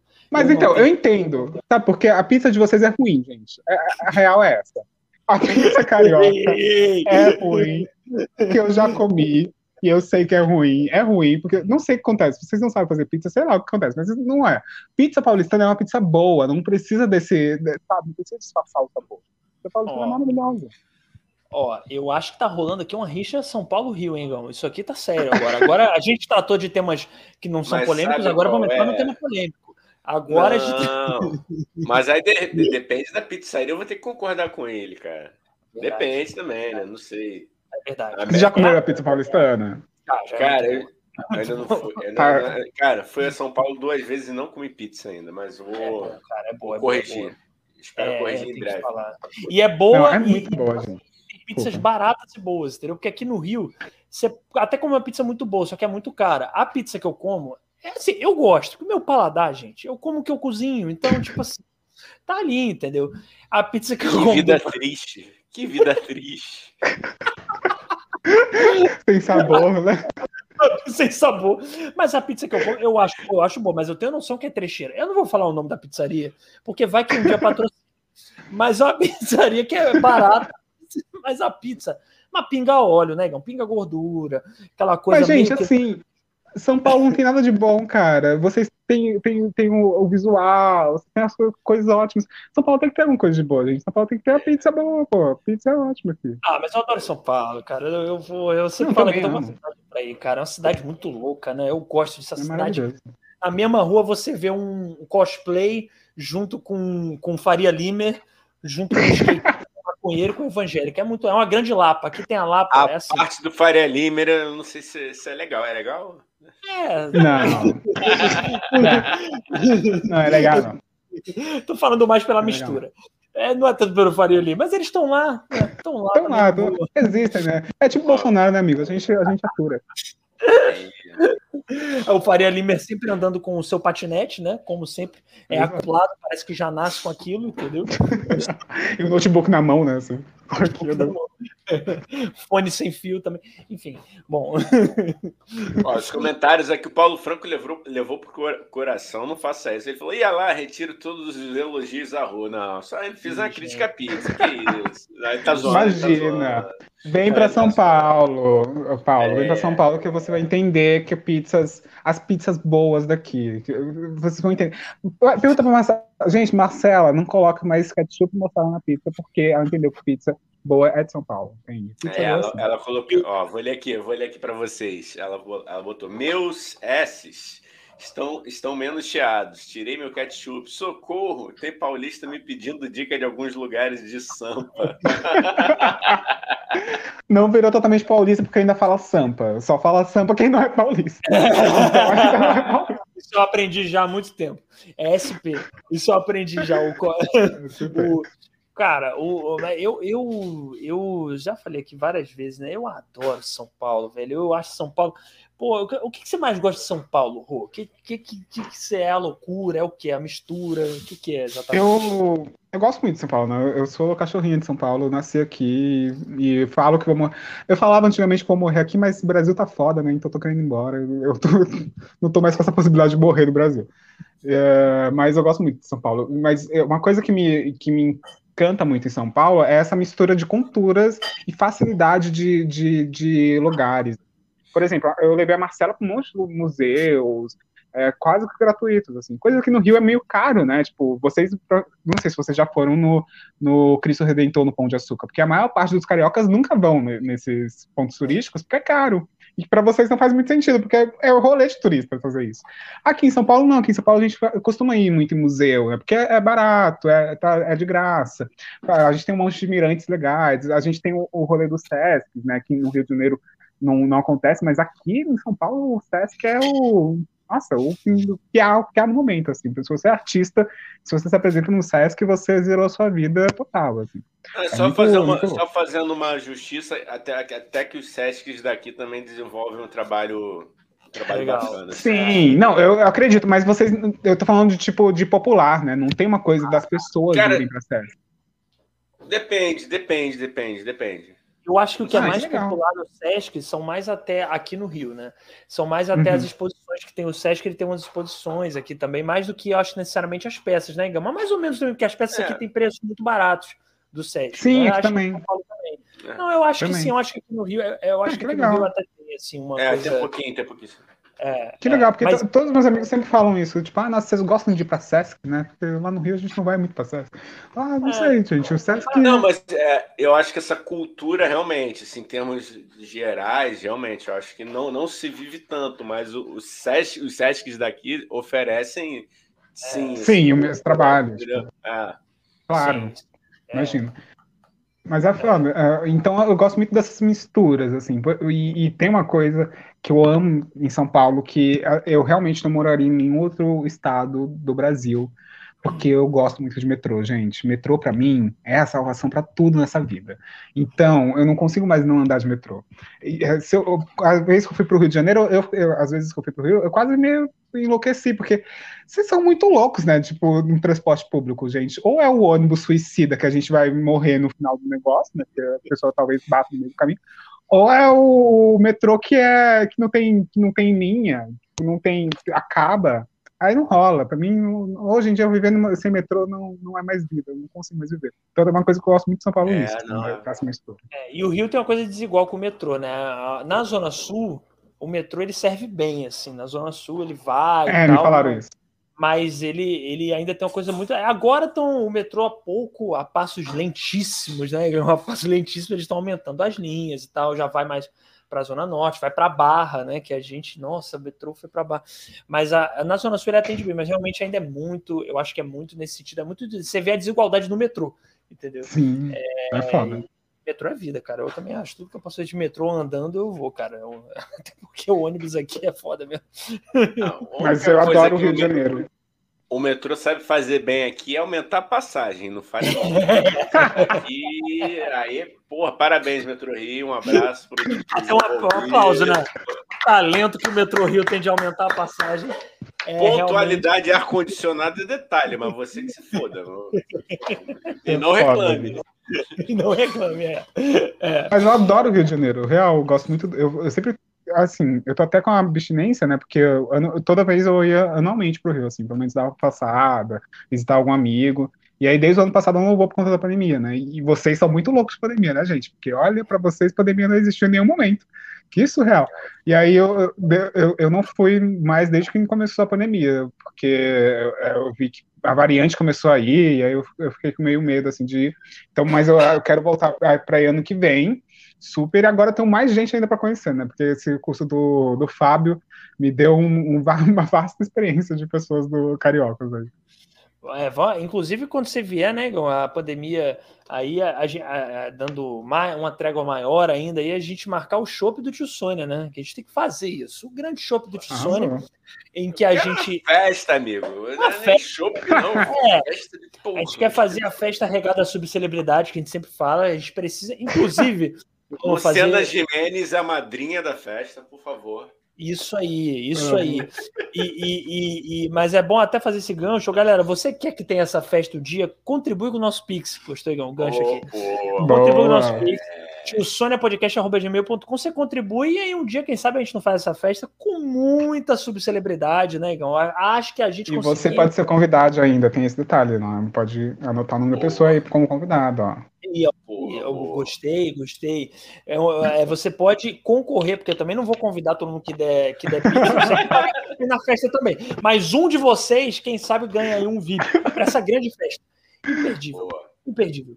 Mas a, antes da festa já dá para marcar o show do Tio Sônia, né? Já, já dá para a gente marcar assim. Eu vou fazer questão de sair e não pagar e dar calote para os convidados. ai, ai. Sabe que a Marcela, Marcela adora pagar conta, viu? Sabe que Marcela, Marcela ama pagar conta. Oh, aí, Marcela, melhor amiga da gente, hein? É, cara, melhor amiga. Marcela, inclusive, veja um episódio nosso com a Marcela que tá muito bom também. É, Sim, Marcela que faz 858 coisas ao mesmo tempo, tem esse talento, né? E faz, é que nem a Rô também, pô, fazendo 500 mil coisas ao mesmo tempo. Como fazem, não sei, vamos estudar isso. Vamos ver como é que faz essa parada. Será que fazem bem? Talvez não, mas é... eles continuam fazendo. Mas faz. Faz, é o que importa. É bom. O Paulo aí, Franco aqui tá pedindo uma rave do tio Sônia. Pô, eu tô velho pra música eletrônica. É... Mas tá tudo bem, se, se, se, vocês quiserem eu vou, não tem problema, a gente faz. Tá tranquilo. Ah, eu gosto de balada, hein? Gosto de balada. Confesso que é uma abstinência também. Você é da balada? O que, tu ouve, cara? O que, que tu ouve? Eu, mano, eu escuto de tudo, assim, de tudo mesmo. Tudo, tudo, tudo. Real. Eu, eu, se você colocar o, no aleatório o meu, o meu Spotify, o meu Deezer, você vai escutar, tipo, desde Roberto Carlos, a Carmen Miranda, até, tipo, Lady Gaga e Metallica. É, é muito sério, assim, oh. tem essa, essa, essa grande diferença. Mas eu gosto muito de balada pop, assim, porque eu gosto de dançar, né? E aí tem uma é. coisa de de pop ser, ser mais é, ajudar para dança, assim. Então eu gosto muito de balada pop. Tanto que tem, assim, gente, faz mais de um ano e meio que eu vou balada. No dia que eu for pra balada, eu tô falando isso pra todo mundo que isso vai ser real. Eu vou sair arrastada dessa balada. Eu, eu não vou ter dignidade nenhuma. Eu vou abrir tanto espacate que eu não vou ter perna mais para andar. As pessoas vão. O DJ vai ter que desligar a música e me arrastar para fora, porque não vai ter mais balada. Você é a última pessoa a sair. Eu vou sair junto com o lixo. Eu vou ter dignidade nenhuma. Assim. Eu não vejo a hora de chegar. Eu vou lamber o chão. Assim. Eu acho. E vai Cara, sair ainda esperneando, né? Vai sair esperneando. Exato, né? Exatamente. Nossa, eu sou esse tipo. Pô, eu quero. Pô, posso fazer aqui uma coisa que eu não faço há muito tempo, Dani? Que, que ele falou vai. de música, ele falou que, que adora o pop. Então eu quero fazer aqui uma, uma disputa aqui de divas, cara. Beyoncé ou Rihanna? Boa, garoto. Beyoncé. Beyoncé. Sem dúvida, Beyoncé, gente, imagina. Boa, eu tenho uma, eu tenho uma. Boa, Posso fazer, mandei, cara. Uma, Igão? É, é, peraí, você, você perguntou o quê? Gente, eu tô muito louco. Beyoncé. Ih, moleque, esse caralho, perdeu Caralho, foi mal, eu esqueci eu que você perguntou. Beyoncé ou Rihanna? ah, tá bom, desculpa. De que isso? Lady Gaga ou Joelma? Ai. Caralho. Então, pelo histórico homofóbico da Joelma, eu vou escolher Lady Gaga. Porque, né, Lady Gaga esqueci disso que a Joelma tem droga. Devia ter feito, devia ter feito uma história mais difícil. É verdade, a Joelma tem essa história. Esqueci. Britney, Britney, Britney ou Cristina Aguilera? Porra, aí é foda. aí é foda, porque aí a gente tá falando, aí não dá, porque olha, a gente tá falando de uma pessoa que não canta muito, que é a Britney, com uma pessoa é. que canta muito, que é a Christian Aguilera, com uma pessoa que, que, é, que é uma personalidade muito boa, que é a Britney, com uma pessoa que não é uma personalidade tão boa, assim, tão forte quanto a Christian Aguilera. Então elas meio que se complementam. Mas, ai, caralho, mano, essa, essa aí é foda. Mas você tem que escolher uma, Rô. Não adianta. Eu... Não, aqui não tem PMDB, aqui não tem meio termo, Rô. Aqui não tem. eu vou escolher a Britney por, pelo Free Britney, porque né, ela tá conseguindo agora ter liberdade. Oh. E a Guilherme, a Guilherme não precisa. A Guilherme até já tem uma, uma vida é, feita, é. canta bem. Vou escolher Caraca. a Britney. Mas é, talvez no show das duas eu fosse na Guilherme, eu confesso, porque eu não quero. Ah, eu quero pela qualidade técnica, pela qualidade técnica artística. Eu vou, eu vou mandar uma aqui que o Paulo Franco mandou, mas eu não sei se pô, a Rô tá com 25, não sei se ela, ela vai lembrar. É. Cara, que cara que é muito cringe, mano. O Paulo é muito cringe. Ele mandou Kátia Cega ou Sula Miranda. Você se lembra de Kátia eu, Cega, cara? Eu não lembro, mas eu sei que essa, tem uma gíria, né, do, do, do Pajubá que é, é, fazer a Kátia, que é roubar, né? Ah, é. Fazer a Kátia é uma das gírias. Então eu ah, imagino quem seja Kátia Saga, mas eu não conheço. Eu conheço não, só a Miranda, só a Miranda. Minha, não, minha foi, foi uma cantora também, foi uma cantora também, dos anos é, Kátia Saga era uma cantora. Caralho, é. Paulo Franco, Kátia Cega foi. É, mano, olhei o anos 80. Sula Miranda é que Nossa, canta ah, Uma Nuvem de Lágrimas, é essa? Ela é, canta? essa mesmo. Não é? Aí, é, aí a escolha é fácil, né, Rô? Porra. Não é Roberto Miranda. Miranda agora? Fiquei, fiquei na dúvida, hein? E... e qual Miranda é essa, hein? Não sabemos. Aí não, não, não vou saber dizer. Produção, produção tá aqui, deixa eu ver, a produção tá aqui me botando no YouTube. Produção! a produção, eu mesmo aqui. A produção da minha cabecinha aqui, ó, porque eu tô lendo, vou lendo o chat aqui, então, tá bom? Só para é, calma aí, ah, meu Deus, cadê? Ah, tá aqui. Ó, é, Paulo Franco falou: Marcela, não quer me acompanhar ao Mundial, não? Ao Mundial? Ah, tá. Putz, que a, Mundial é supermercado que tem aqui no Rio, que a Marcela se falou que ela gosta de pagar conta. cara, porra, Paulo, tá mendigando pagar um Mundial, velho. Que isso, cara? Que, que, que, Mas Marcela pagou uma conta mega. Eu levei Marcela pra, pra Ibrapuera, né? Aí a gente foi na. Levei Marcela pra Ibrapuera duas vezes. Por acaso a gente tem até uma história bem engraçada pra contar do Ibira. Se quiser, eu conto depois. Quando eu fui, eu fui com ela. É, eu levei ela, a gente foi almoçar, né? E a gente almoçou num restaurante mega chique em Ibira, assim, mega chique caríssima, assim, uns pratos, gente, tipo 50, 60 reais, surreal, entrada, sobremesa, pediu sobremesa, tudo. E aí, quando foi pagar, ela falou, não, eu pago. Eu falei, amiga, você é louca, você vai, você vai ficar pobre hoje, né? Porque só isso daí é o meu salário, praticamente, você tá louca. E ela pagou, e pagou surreal. Assim. E, eu, e eu comi outra vez nesse restaurante. Eu, eu, não sei, eu acho que eu dei muita, muita sorte. Me senti até um pouco canalha esse, esse, esse final de semana. Porque depois eu, eu, eu, fui de novo nesse mesmo restaurante com a Marcela e com uma outra amiga nossa que veio do, de Pernambuco, né, visitar a gente. E aí quem pagou foi essa amiga, a conta dessa vez. Ou seja, eu comi duas vezes no restaurante mega chique e não paguei a conta nenhuma das duas vezes. Eu me senti um pouco caloteira, Mas falei, ah, é isso, né? Tentei pagar, não deixaram. Elas então quiseram, então... pô. Elas quiseram, você não apontou a arma, você não disse assim, ou paga, ou eu vou sequestrar o seu pai. Você não fez isso, entendeu? E Marcela realmente, cara, Marcela é muito. É só uma parte, né? A Rô conhece, o Igão também conheceu, mas Marcela é uma pessoa, é uma das pessoas mais generosas que eu conheço, e está bombando no stand-up e consegue se manter humilde. Você vê, quer dizer, pô, tem Exato. gente no stand-up, um monte de Zé Merda aí no stand-up que fica metido pra caralho. A Marcela, que recebeu elogio até de Patrick Maia, que fez show do minuto. O Rô também fez, eu quero saber disso daqui a pouco. Fizeram show do minuto. Então, aqui a humildade de pessoa. Seu Zé Merda do, do stand-up que ficou metido por nada, vamos calçar essa sandália da humildade. Pelo amor de Deus. Tá tudo. Tô Shade no meio da live. Tô venenoso. Tô venenoso porque é cheio de Zé merda. Ai, porque. Ah, né? Porque eu já fiz duas. Ah, vá se fuder, porra. Que vai, isso? Ah, não, que deselegante. Tem que, ter, tem, que ter, tem que ter baixaria, gente, porque senão não rende. Gosto, gosto. Ó, eu achei que procurei sobre Sula Miranda e Roberta Miranda. Eu acho que nenhuma das duas gravou no Vem de Lágrimas. Foi Fafá de Belém. Então, ninguém acertou. Ótimo. Maravilhoso. Isso aqui eu é pra... gosto. Eu gosto do tio Sônia, né? Que são umas pesquisas que não tem nada a ver, aleatória, mas maravilhoso. É a Fafá de momento, Belém. Momento cultural, momento cultural. Velho, tá que bom. loucura. Então, nuvem de lágrimas é de Fafá de Belém. Hum. Você que tá vendo ouvindo aí.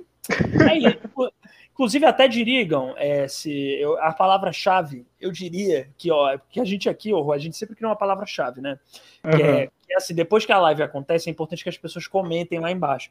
Então, depois que essa live acabar, ou você que tá vendo depois da live, comenta aqui embaixo Fafá de Belém, tá bom? Não, só é uma palavra só. Se ah, três, Bota Fafá. Fafá. Fafá. Fafá. Isso, Fafá que pode ser a Fafá. Fafá. É, Fafá, é isso, pronto. Fafá, você comenta aqui embaixo depois que a live acabar, que é um negócio para a gente enganar o algoritmo, entendeu? O algoritmo é muito escroto, a gente tem que mentir para ele para ver se, se, a, se, o nosso canal cresce. Entendi. E a gente, não, e a gente, vai sortear, a gente vai sortear um prêmio aí pro, para quem comentar Fafá. O prêmio vai. ainda a gente não sabe, mas vai rolar um prêmio. uma hora rola o sorteio, um dia rola. É, rola. um dia rola. Isso. É, para depois não dizer que a gente enganou, a gente não sabe quando nem o que. E pode ser qualquer coisa, pode ser um milho. A gente vai te pagar um pedaço de milho aleatoriamente. Ó, é, Marce a Marcela falou aqui, gente. É, Home recebeu também que pagar a conta era o mínimo. Olha aí. Mas, gente, Marcela saiu daqui. Marcela saiu daqui pobre, imagina. Ela vai ter que vender a casa dela em São, no Rio de Janeiro. Porque essa garota gastou 300 reais em, em fruta do Mercadão Municipal. É, saiu daqui pobre. Pobre, pobre. Eu falei, é... Mas a Marcela também não, não, não bebe. Então ela já não tem esse gasto que bebe. É, isso é verdade. Ela já não bebe, entendeu? É ela já também não fuma chosens. Então, tipo, isso realmente já corta esses gastos para ela. Só resta ela comer frutas mesmo, é isso. Entendo ela, também não, não, não, não bebo é, também. É, então pronto. Tem gente que é saudável, tá vendo, Dani? Tá vendo, Dani? Tem gente que é saudável, aprende. Tô tentando não beber, gente. Tô tentando, vou conseguir, conseguirei. É, negócio de ajuda. Não, vamos lá. Ó, me conta como é que foi participar do show do Minuto, cara. Eu vi vocês, eu vi, eu achei muito maneiro ver você, Marcela. Uhum. Explica um pouco o que é o show do Minuto e fala como é que foi participar lá. Ah, o Show do Minuto é, é, um, é um programa numa rádio, né, de humor aqui em São Paulo, que né, é, passa para numa live aí no YouTube do. Ah, esqueci o nome do, do, da, do programa. É o Minhoca Rádio Show. Minhoca, Minhoca Rádio Show, isso mesmo. E aí apresentado pelo Patrick Maia e vários outros comediantes legais, assim. E o convite foi pelo Fábio, né? O Fábio, ele chamou algumas pessoas do, do, do Espaço da Comédia, que estavam fazendo o curso de stand-up, e aí ele me chamou. E aí quando ele me chamou... Mas assim, vamos contextualizar, né? Porque eu, eu, como eu disse lá no início, gente, eu sou uma pessoa muito início no, no, na comédia. Eu tô super iniciando no stand-up, eu não conheço ninguém no stand-up, não conheço nada. Para mim, eu tinha um, um ranço gigantesco de stand-up, porque para mim sempre foi stand-up meio tosco, excludente. A primeira coisa que eu falei quando eu cheguei no curso do Fábio, eu falei assim, olha, eu odeio stand-up, tá? Não sei porque eu entrei nesse curso. Mas eu vi que você é uma pessoa muito legal, e aí talvez seja uma, uma experiência boa de se fazer. Mas eu sempre odiava stand-up, assim. E aí, é, quando ele me chamou, eu falei assim, ah, beleza, é uma live. Ele falou assim, ah, é um show do minuto você vai participar de uma live, você vai ter um minuto para fazer é, piadas. Ele ainda me ajudou super no texto. Ele falou assim, faz o início do seu texto, que dá um minuto certinho, e tem bastante punch ali, enfim, vai ser legal. Aí eu falei, tá, beleza. Só que assim, pra mim foi. É, seguiu a vida. Eu, eu, nem pesquisei, eu fui dar uma olhada depois, eu não, não conhecia Patrick Maia, não conhecia ninguém que tava lá. Aí tá, e aí um dia assim, X, que tava chegando próximo do dia, né, do, do show do minuto, eu falei para um amigo meu que tá, tá fazendo é, o curso do Fábio também, falei para ele, tipo, Léo, eu vou fazer o show do minuto na sexta, na, acho que era na quinta, na sexta, não lembro. É, tenta assistir. Aí ele falou, você vai fazer o show do minuto? Eu falei, bom, você vai fazer o show, você entrou no show do minuto, como você conseguiu? Ah, o Fábio me chamou, me colocou. Rô, você tem noção que você vai fazer o show do minuto, que tipo, um monte de gente quer fazer? Eu falei, como assim um monte, amigo? Aí ele começou a falar que era um, o Patrick Maia, uma pessoa muito influente do, do stand-up, que recebe muitas pessoas. Eu só fui entender a dimensão do negócio mesmo, amigos, no dia quando eu vi que o, o, o Rafael Cortez estava na mesa. Eu falei, cara, é realmente muito grande isso daqui que eu tô participando. Né? Eu não tinha entendido até o momento, porque eu falei assim, tá, beleza, só mais uma coisa, mais uma live que eu participar. E, e aí eu fiz, e, e, eu nem acho que eu fui tão bem assim, porque eu, eu falei tudo muito rápido, né? Mas, mas eles, eles me elogiaram pelos pães e tudo mais. Mas eu, eu, adorei assistir, por exemplo, a Marcela também, por exemplo, no dia da Marcela, e a Marcela já conquistou o pessoal da mesa, já conseguiu um dia anterior, de novo pelo show do Minuto, depois conseguiu abrir o Patrick Maia. É, Marcela foi a revelação da, da, vez, né? Mas eu fiquei muito feliz, assim, e, de participar e de entender também, eu acho que foi da, dos primeiros locais que quando o Fábio falou que, que, eu, que eu queria, que você perguntou para mim se eu podia participar, eu topei na hora. Porque eu pensei assim, tipo, o Fábio não, não me colocaria numa enrascada, né? Não me colocaria, tipo, no pânico na TV. Porque eu pensei que era pânico na TV, sabe? Eu, eu juro pra vocês, eu pensei que era, tipo, Jovem Pan, quando ele falou do, do show do Minuto. Só que eu falei assim, então, se, pra ele ter me chamado, não é esse, esse, tipo de coisa, né? Mas eu confesso pra vocês que eu fui com um pouquinho de medo, tipo, de ser isso, assim. Depois, quando eu vi que não era isso, era um, um ambiente mais, mais legal, mais mais é, até diverso, né? Porque dentro da mesa a gente tem uma mulher, enfim, então tem todo um processo de, de amigável, foi amigável assim para mim, então foi, foi muito maneiro. E foi um, um, dos primeiros momentos que eu comecei a quebrar um pouco esse preconceito do stand-up me abrir mais para isso, sabe? Por exemplo, fui assistir um, um show do, do Patrick Maia com a Marcela, e eram shows que eu nunca ia assistir, porque não eram pessoas que, que me, me que não me representam nitidamente. É um homem hétero cis. Eu não, eu, provavelmente vão, vão, ter, vão ter piadas que vão me ofender de alguma forma. Mas não tinha, e isso começou a, a me desconstruir. Para mostrar que eu também tenho preconceitos, né, gente? A vida é isso, a vida é feita de, de desconstrução. E, é, é, e eu comecei a abrir a oportunidade para esse lance do stand-up.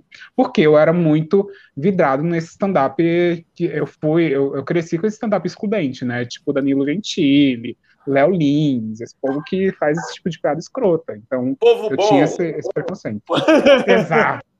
Ei, não vai falar mal do Léo Lins aqui, do Danilo Gentili nessa não. live. Ah, não. Jamais, nessa não, live, jamais. Aqui, aqui, a gente só elogia.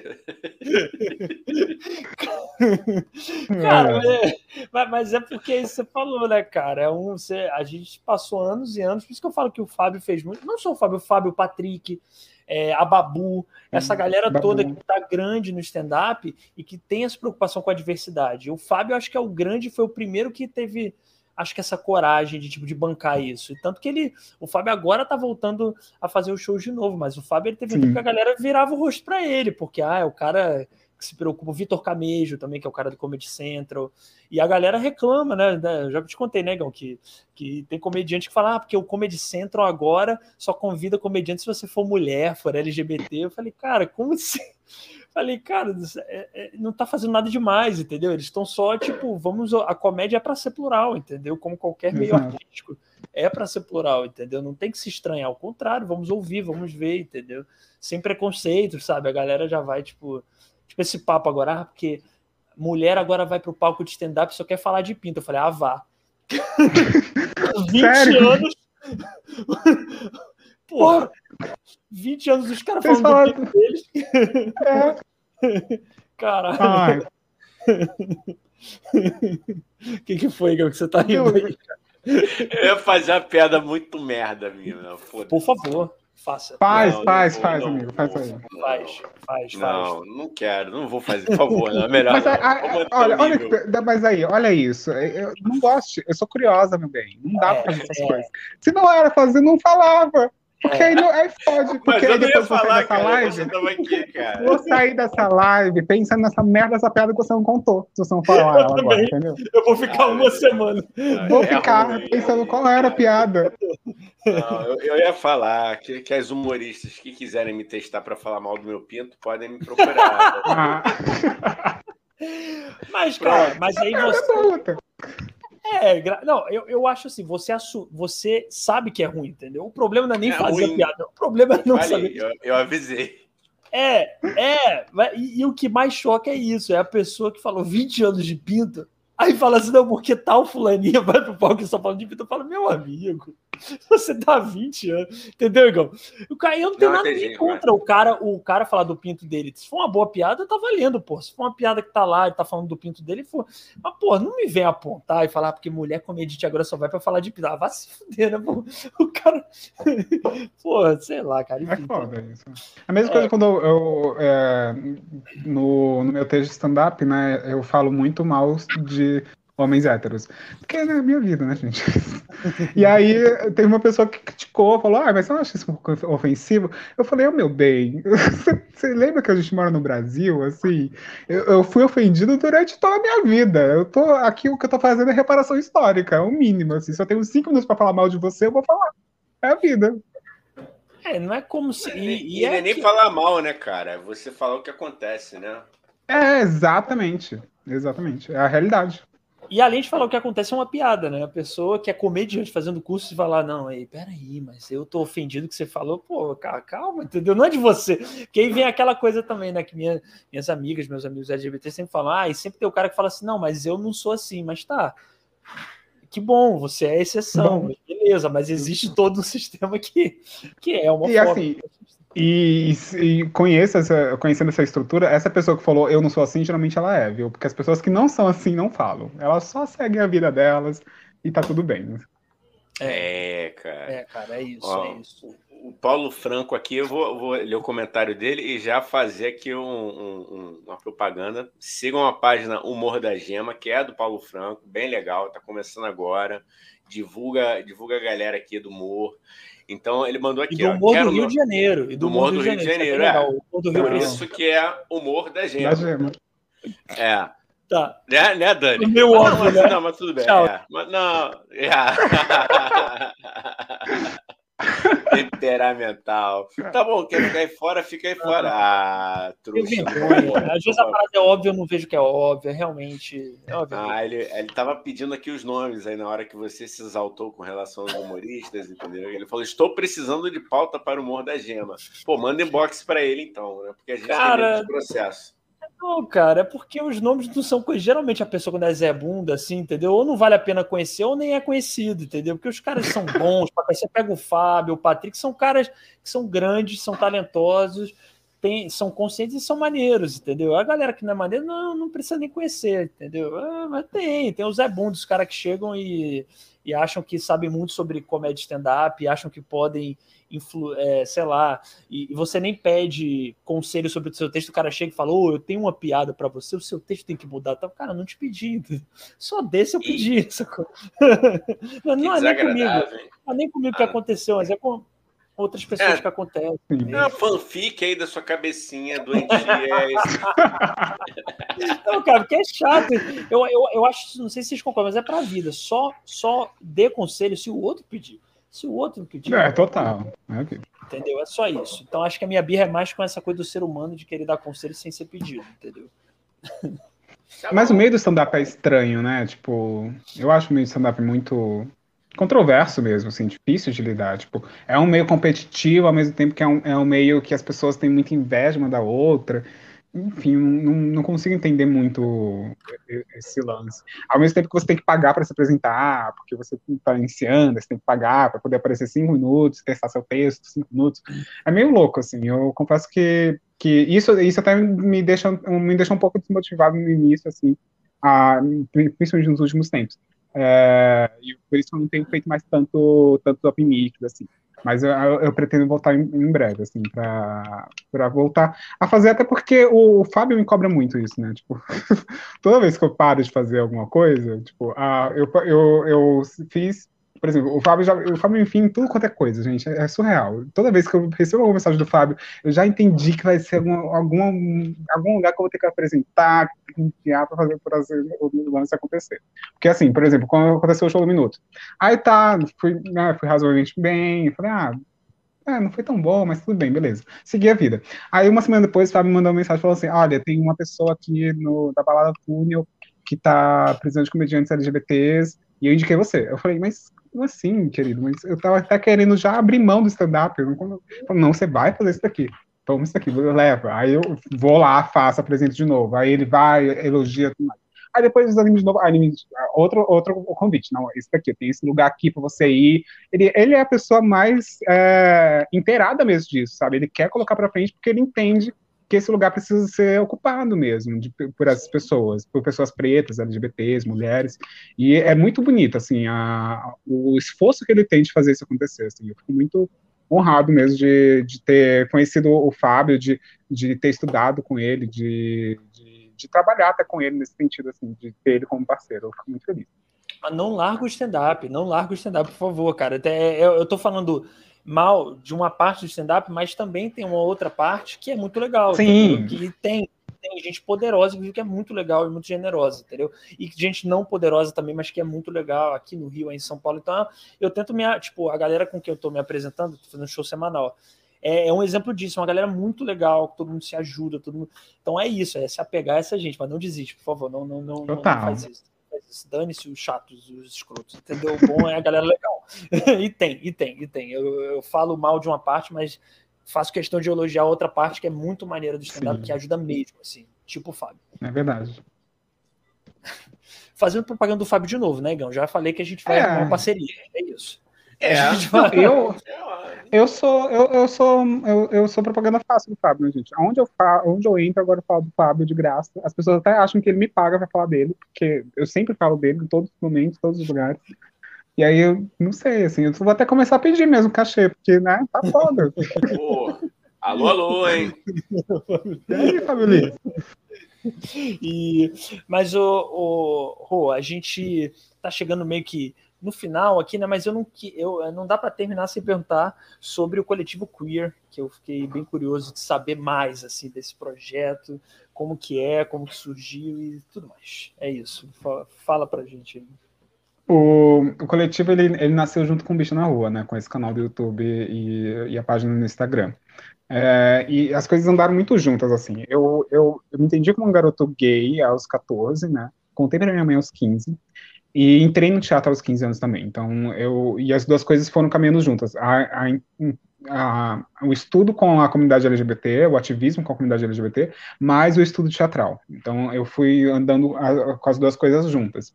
E, e aí, quando eu tenho. Quando eu me me formei com 20 anos no teatro, eu tinha uma necessidade muito grande de falar sobre arte, mais focada à comunidade LGBT. Eu já estava me entendendo como uma pessoa não binária, eu já tinha muitos contatos no meio do ativismo LGBT, as pessoas já estavam me conhecendo, porque eu já ia em muitas passeatas, já estava ligada à organização da Parada LGBT de São Paulo, eu já estava ali meio rondando eles, então eu já, já conhecia bastante gente.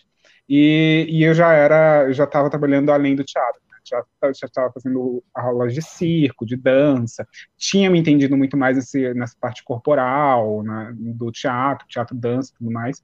Então eu queria que eu queria ter um coletivo que falasse sobre arte, não só o teatro, falasse sobre arte em geral e, e focado na comunidade LGBT. Aí, né, preguiçosa do jeito que eu sou, não pesquisei coletivos. Eu falei, ah, quer saber? Eu vou criar um. Porque é mais fácil mesmo. é porque eu vou pesquisar pesquisar para quê, né? Aí eu fui lá e, e, e me juntei com mais outras duas amigas, né? A Giovanna Gelan e a Cris Barfuja, é, que, que são duas mulheres bissexuais. Mentira, a Giovanna é lésbica e a, e a Cris é bissexual. E, e a, na época elas trabalhavam, no, a gente trabalhava no pessoal do Faroeste, que é uma companhia de teatro bem conhecida aqui em São Paulo.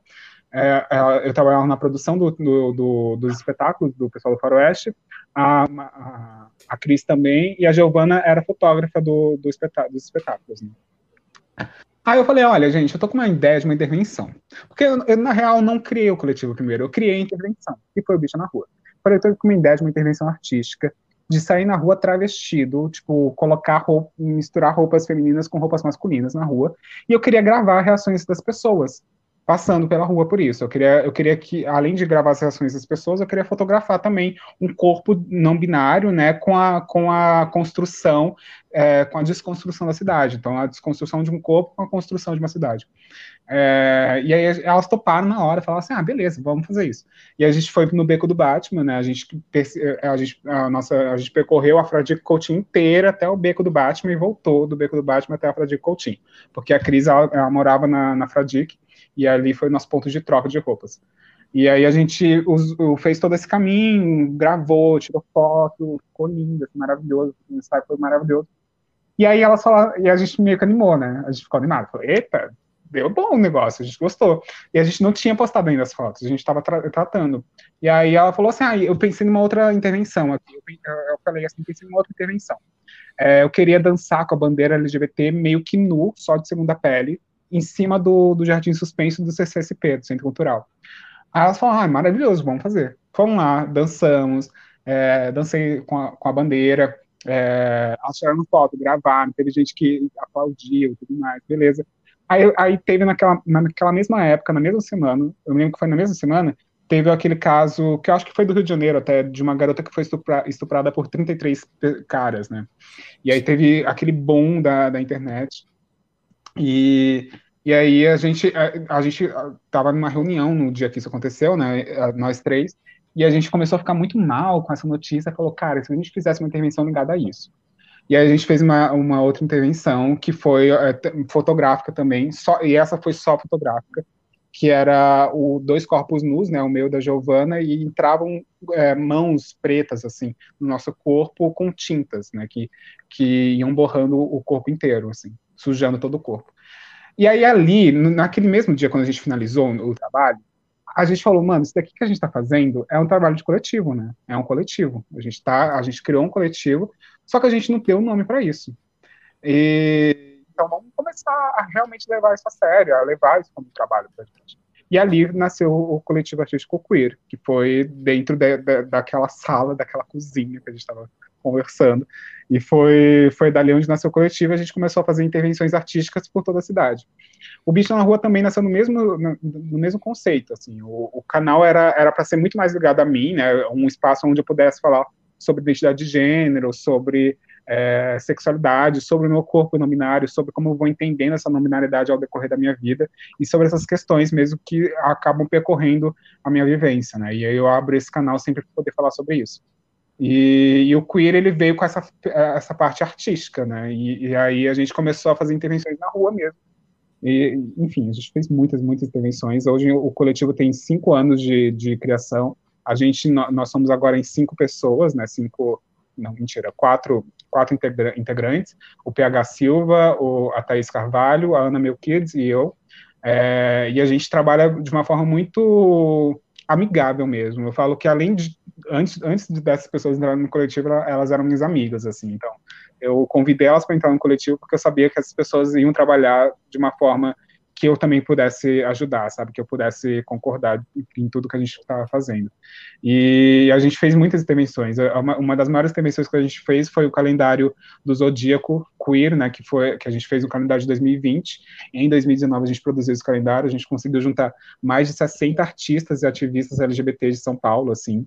Nomes grandes, até como tipo Vitor de Castro, Michael Santini, Hugo Bonner, pessoas de grande relevância dentro do movimento ou fora do movimento e que foram, fizeram parte do, do calendário, e que foi magnífico, assim, foi um, uma puta trabalheira do cão, a gente passou seis meses produzindo esse, esse, calendário, mas deu um resultado muito maneiro. E hoje o coletivo é, é isso, né? É, a gente trabalha dessa forma artística, sempre a, a gente não tem um, um, um, apoio financeiro, a gente só ganhou, a, acho que a gente ganhou até hoje dois editais só, é, que foram bem pontuais, assim, trabalhos bem pontuais que a gente fez, mas é, a gente tem uma, um, um, prazer muito grande de continuar trabalhando e fazendo arte, sabe? Hoje eu fico muito feliz de, de ter feito é, parte dessa criação do coletivo, de ter criado o coletivo, de, de ter saído da minha cabeça essa ideia, e de hoje ser, não ser só uma ideia só minha, sabe? Eu até brinco com, com o pessoal nas reuniões e falo assim, gente, se eu for embora hoje, vocês vão continuar. É tão legal isso, porque aí não, não precisa de mim para estar tá, andando o coletivo, sabe?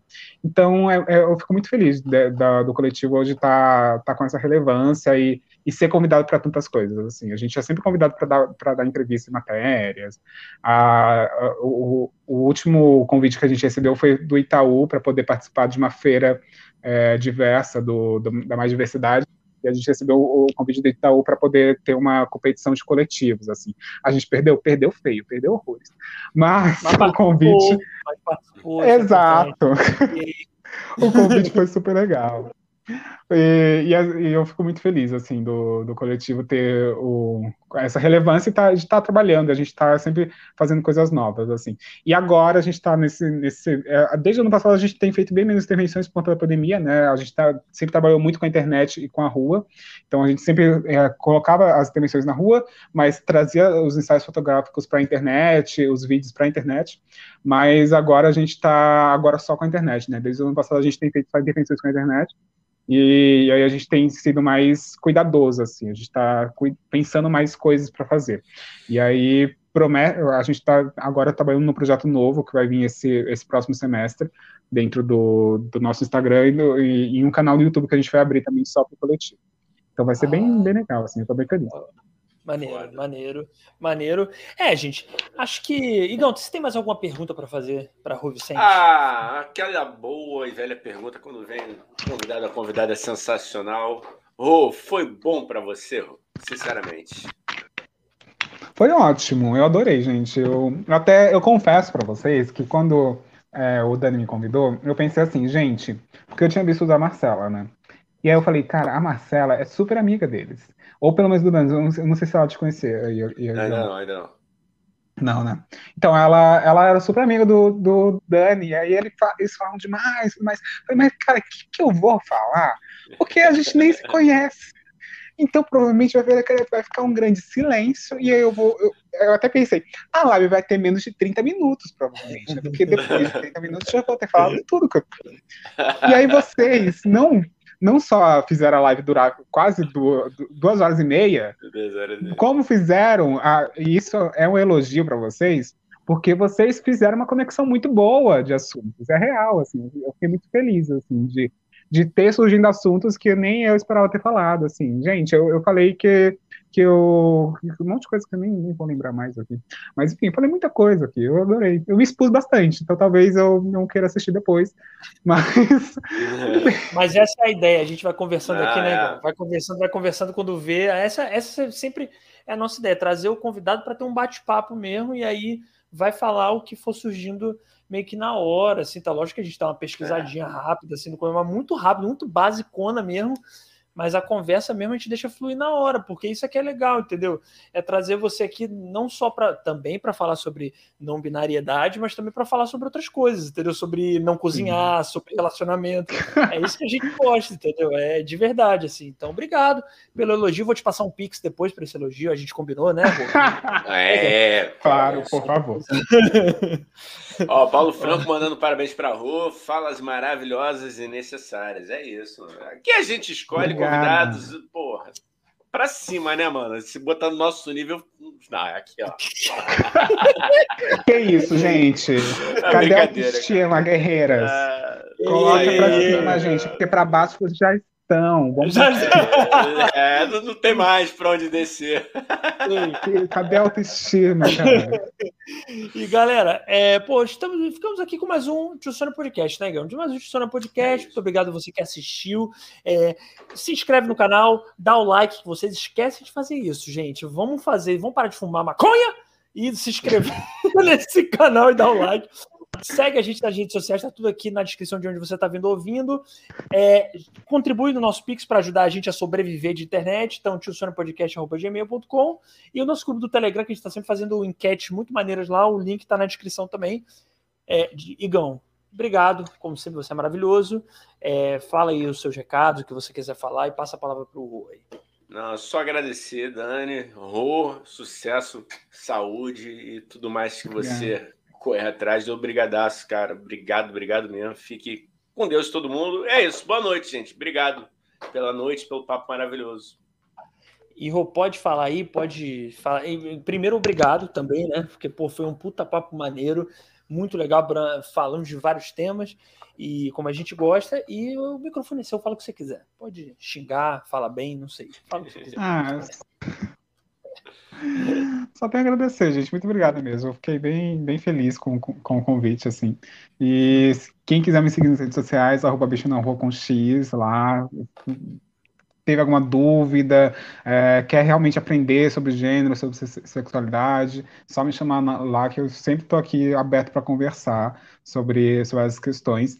E me convidem para outras coisas. Eu adoro participar de podcast. Eu, eu, eu gravei tanto podcast. Eu, também tem uma outra coisa, que eu odeio podcast, né? Eu não suporto escutar podcast.